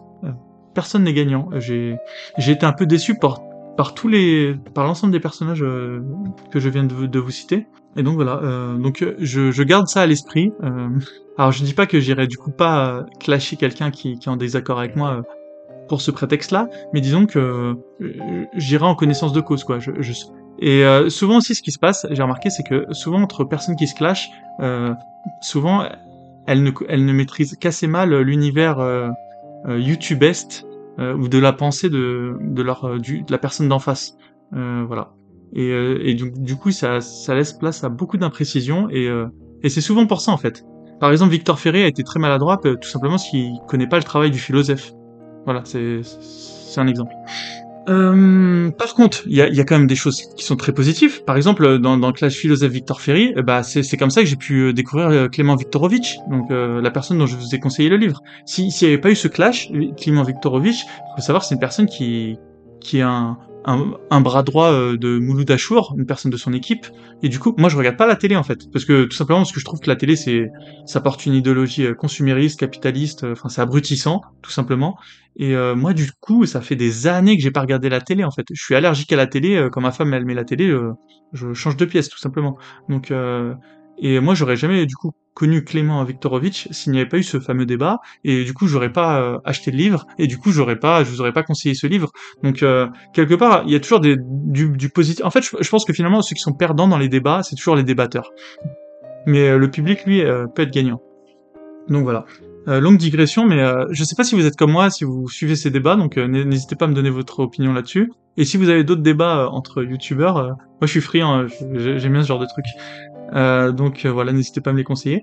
Euh, je voulais enfin vous parler d'une dernière chose, c'est le site aposta.fr qui a été créé par Aposta Kafir, et c'est un site qui, regroupe à la fois toutes les chaînes tenues par des apostats, donc très intéressant du coup au niveau du contenu, et c'est aussi une chaîne qui regroupe les Corans qui sont euh, classés par euh, ordre de versets chronologiques. Donc ça c'est super utile euh, si on veut comprendre le Coran. D'ailleurs, moi je vous le dis direct, hein, si vous voulez vous aventurer à lire le Coran, allez sur le site de l'Apostat Kafir et lisez-le dans l'ordre chronologique, c'est indispensable pour comprendre le Coran. Si vous voulez le comprendre, hein, j'entends bien. Parce que, tout simplement, parce qu'un livre, ça se lit dans l'histoire, enfin dans le sens chronologique, quoi. c'est une grosse aberration que le Coran ait été classé par ordre de longueur de sourate, même si c'est même pas tout à fait ça. Et euh, du coup, merci à l'Aposta Kafir pour ton site. Et en plus, c'est un site où on peut retrouver euh, des mots-clés. Donc si vous voulez retrouver, je sais pas moi, le mot amour dans le Coran, alors vous tapez amour dans la barre de recherche et ça va vous dire euh, combien de fois vous retrouvez la récurrence. Donc ça, ça peut être aussi très utile dans certains débats, notamment parce que les musulmans aiment beaucoup tout ce qui est numérologie. Donc ils vont vous dire que tel mot est cité tant de fois et ça, c'est un miracle. Donc voilà, et, vous, vous pouvez tout de suite aller vérifier sur le site de l'Aposta Kafir que c'est vrai ou c'est faux. En général, c'est faux. Hein. Voilà, il y, a plein d'utilisations qui peuvent être faites, euh, faites euh, de ça. Et du coup, c'est le site aposta.fr. Pareil, je vais mettre le lien en description. Et d'ailleurs, je supprimer tout ce que tout ce que j'avais mis en description, parce que moi, en fait, avant, je, listais euh, chaque site euh, d'aposta dans, la description, mais maintenant, grâce à l'aposta Kafir, je vais juste mettre allez sur aposta.fr. Vous allez trouver toutes les ressources là-dessus. Donc, merci aposta Kafir pour ton travail. Et encore une fois, la preuve que qu'en fait, on est vraiment en train de créer un microcosme dans, dans l'apostasie française et c'est vraiment cool quoi. Euh, là ce qui est en train de se passer, euh, ça ne s'était jamais euh, passé auparavant. Donc là c'est vraiment le début d'une histoire, quoi, d'une aventure commune. On crée ce petit être dans du monde des idées, voilà. Le petit concept de l'apostasie est en train de vraiment prendre émergence en France et c'est vraiment génial. Et enfin, je voulais finir par un hommage à une personne qui nous a quitté beaucoup trop tôt. Euh, c'est Nusere Kalala Omutunde, qui était un grand panafricaniste, qui nous a quitté à l'âge de 55 ans. Je pense que les, les panafricains sont, sont, sont dévastés. Euh, moi, ça m'a beaucoup affecté parce que j'aimais beaucoup Omutunde en fait. Euh, bien que je ne suis pas euh, très friand des thèses panafricaines, j'en suis très très curieux. Euh, voilà, je trouve que c'est. Mais j'aime bien en fait tout, tout ce qui est euh, voilà remise en question et euh, les panafricains sont très bons là-dedans. Et euh, Omutunde était sans doute le meilleur actuel. Je sais pas qui reprendra le flambeau. C'était vraiment Omutunde, c'est une personne. J'ai vraiment dû écouter, je sais pas, peut-être une centaine de ses vidéos quoi. il avait, il avait une émission quotidienne, je les ai toutes écoutées et une émission hebdomadaire. Et voilà, j'étais vraiment déçu. il a eu un arrêt cardiaque, donc je voilà encore une fois moi il y a un truc un jour peut-être que je, je, je, créerai mon manifeste et euh, vraiment dans mon manifeste il y aura vraiment euh, l'aspect euh, prendre soin de son corps parce que euh, voilà Mutunde je, je vais pas dire qu'il prenait pas soin de son corps mais un arrêt cardiaque à 55 ans c'est pas normal. Alors ça peut arriver évidemment mais il avait tellement de choses à accomplir il en était qu'au début quoi. Il, avait peut-être encore 20 ou 30 ans de, de, de connaissances à faire porter à l'humanité et il nous quitte beaucoup trop tôt et, c'est pour ça qu'il faut prendre soin de soi en fait. Euh, vraiment, les apostats, je vous enjoins, je vous supplie, prenez soin de vous, prenez soin de votre corps parce que déjà quand on prend soin de son corps, on prend soin de son esprit puisque vu qu'on prend soin de son corps, on va beaucoup mieux, donc on est de meilleure humeur, on est on est plus à même ensuite à, à s'attaquer à la partie euh, intellectuelle. Donc prenez soin de vous, prenez soin de votre corps, euh, c'est vraiment très très important. Faites-le quand vous êtes jeune. N'attendez pas de vous dire oui, attends, je vais. Pour l'instant, j'ai 20 ans. Euh, c'est non, non. Faites-le dès maintenant. Prenez des habitudes. N'oubliez pas qu'un caractère se forge à force d'habitude. Voilà. Dites-vous, si vous faites du sport par exemple tous les jours, ça deviendra euh, un trait caractéristique de votre personnalité en fait. C'est comme ça qu'on se crée une personnalité. Quand vous vous dites euh, une personne a telle ou telle personnalité, c'est parce qu'en fait, quelque part, ce qu'elle fait, c'est qu'elle reproduit un schéma de comportement euh, quotidiennement. Et à force de le reproduire quotidiennement, eh ben, ça devient sa personnalité. Une personne qui est joyeuse quotidiennement, eh ben, ensuite, elle aura une personnalité joyeuse. Euh, et inversement. Donc, euh, ne sous-estimez pas le pouvoir euh, des habitudes et euh, me la faites pas à l'envers. je sais très bien que la moitié d'entre vous doivent faire du sport juste pour aller chercher du pain. donc voilà, du sport c'est tous les jours les gars. Donc je compte sur vous et et voilà, mais euh, Omotunde, euh, voilà, il va nous manquer, et là, il y a personne pour le remplacer, il y, a un, vide qui se crée, et j'espère que ça sera vite repris par quelqu'un, euh, je sais pas qui, mais euh, euh voilà, hommage euh, à Omotunde.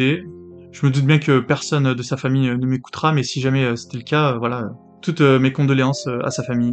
Et sur ce, je vous souhaite une longue vie les apostats, et à très bientôt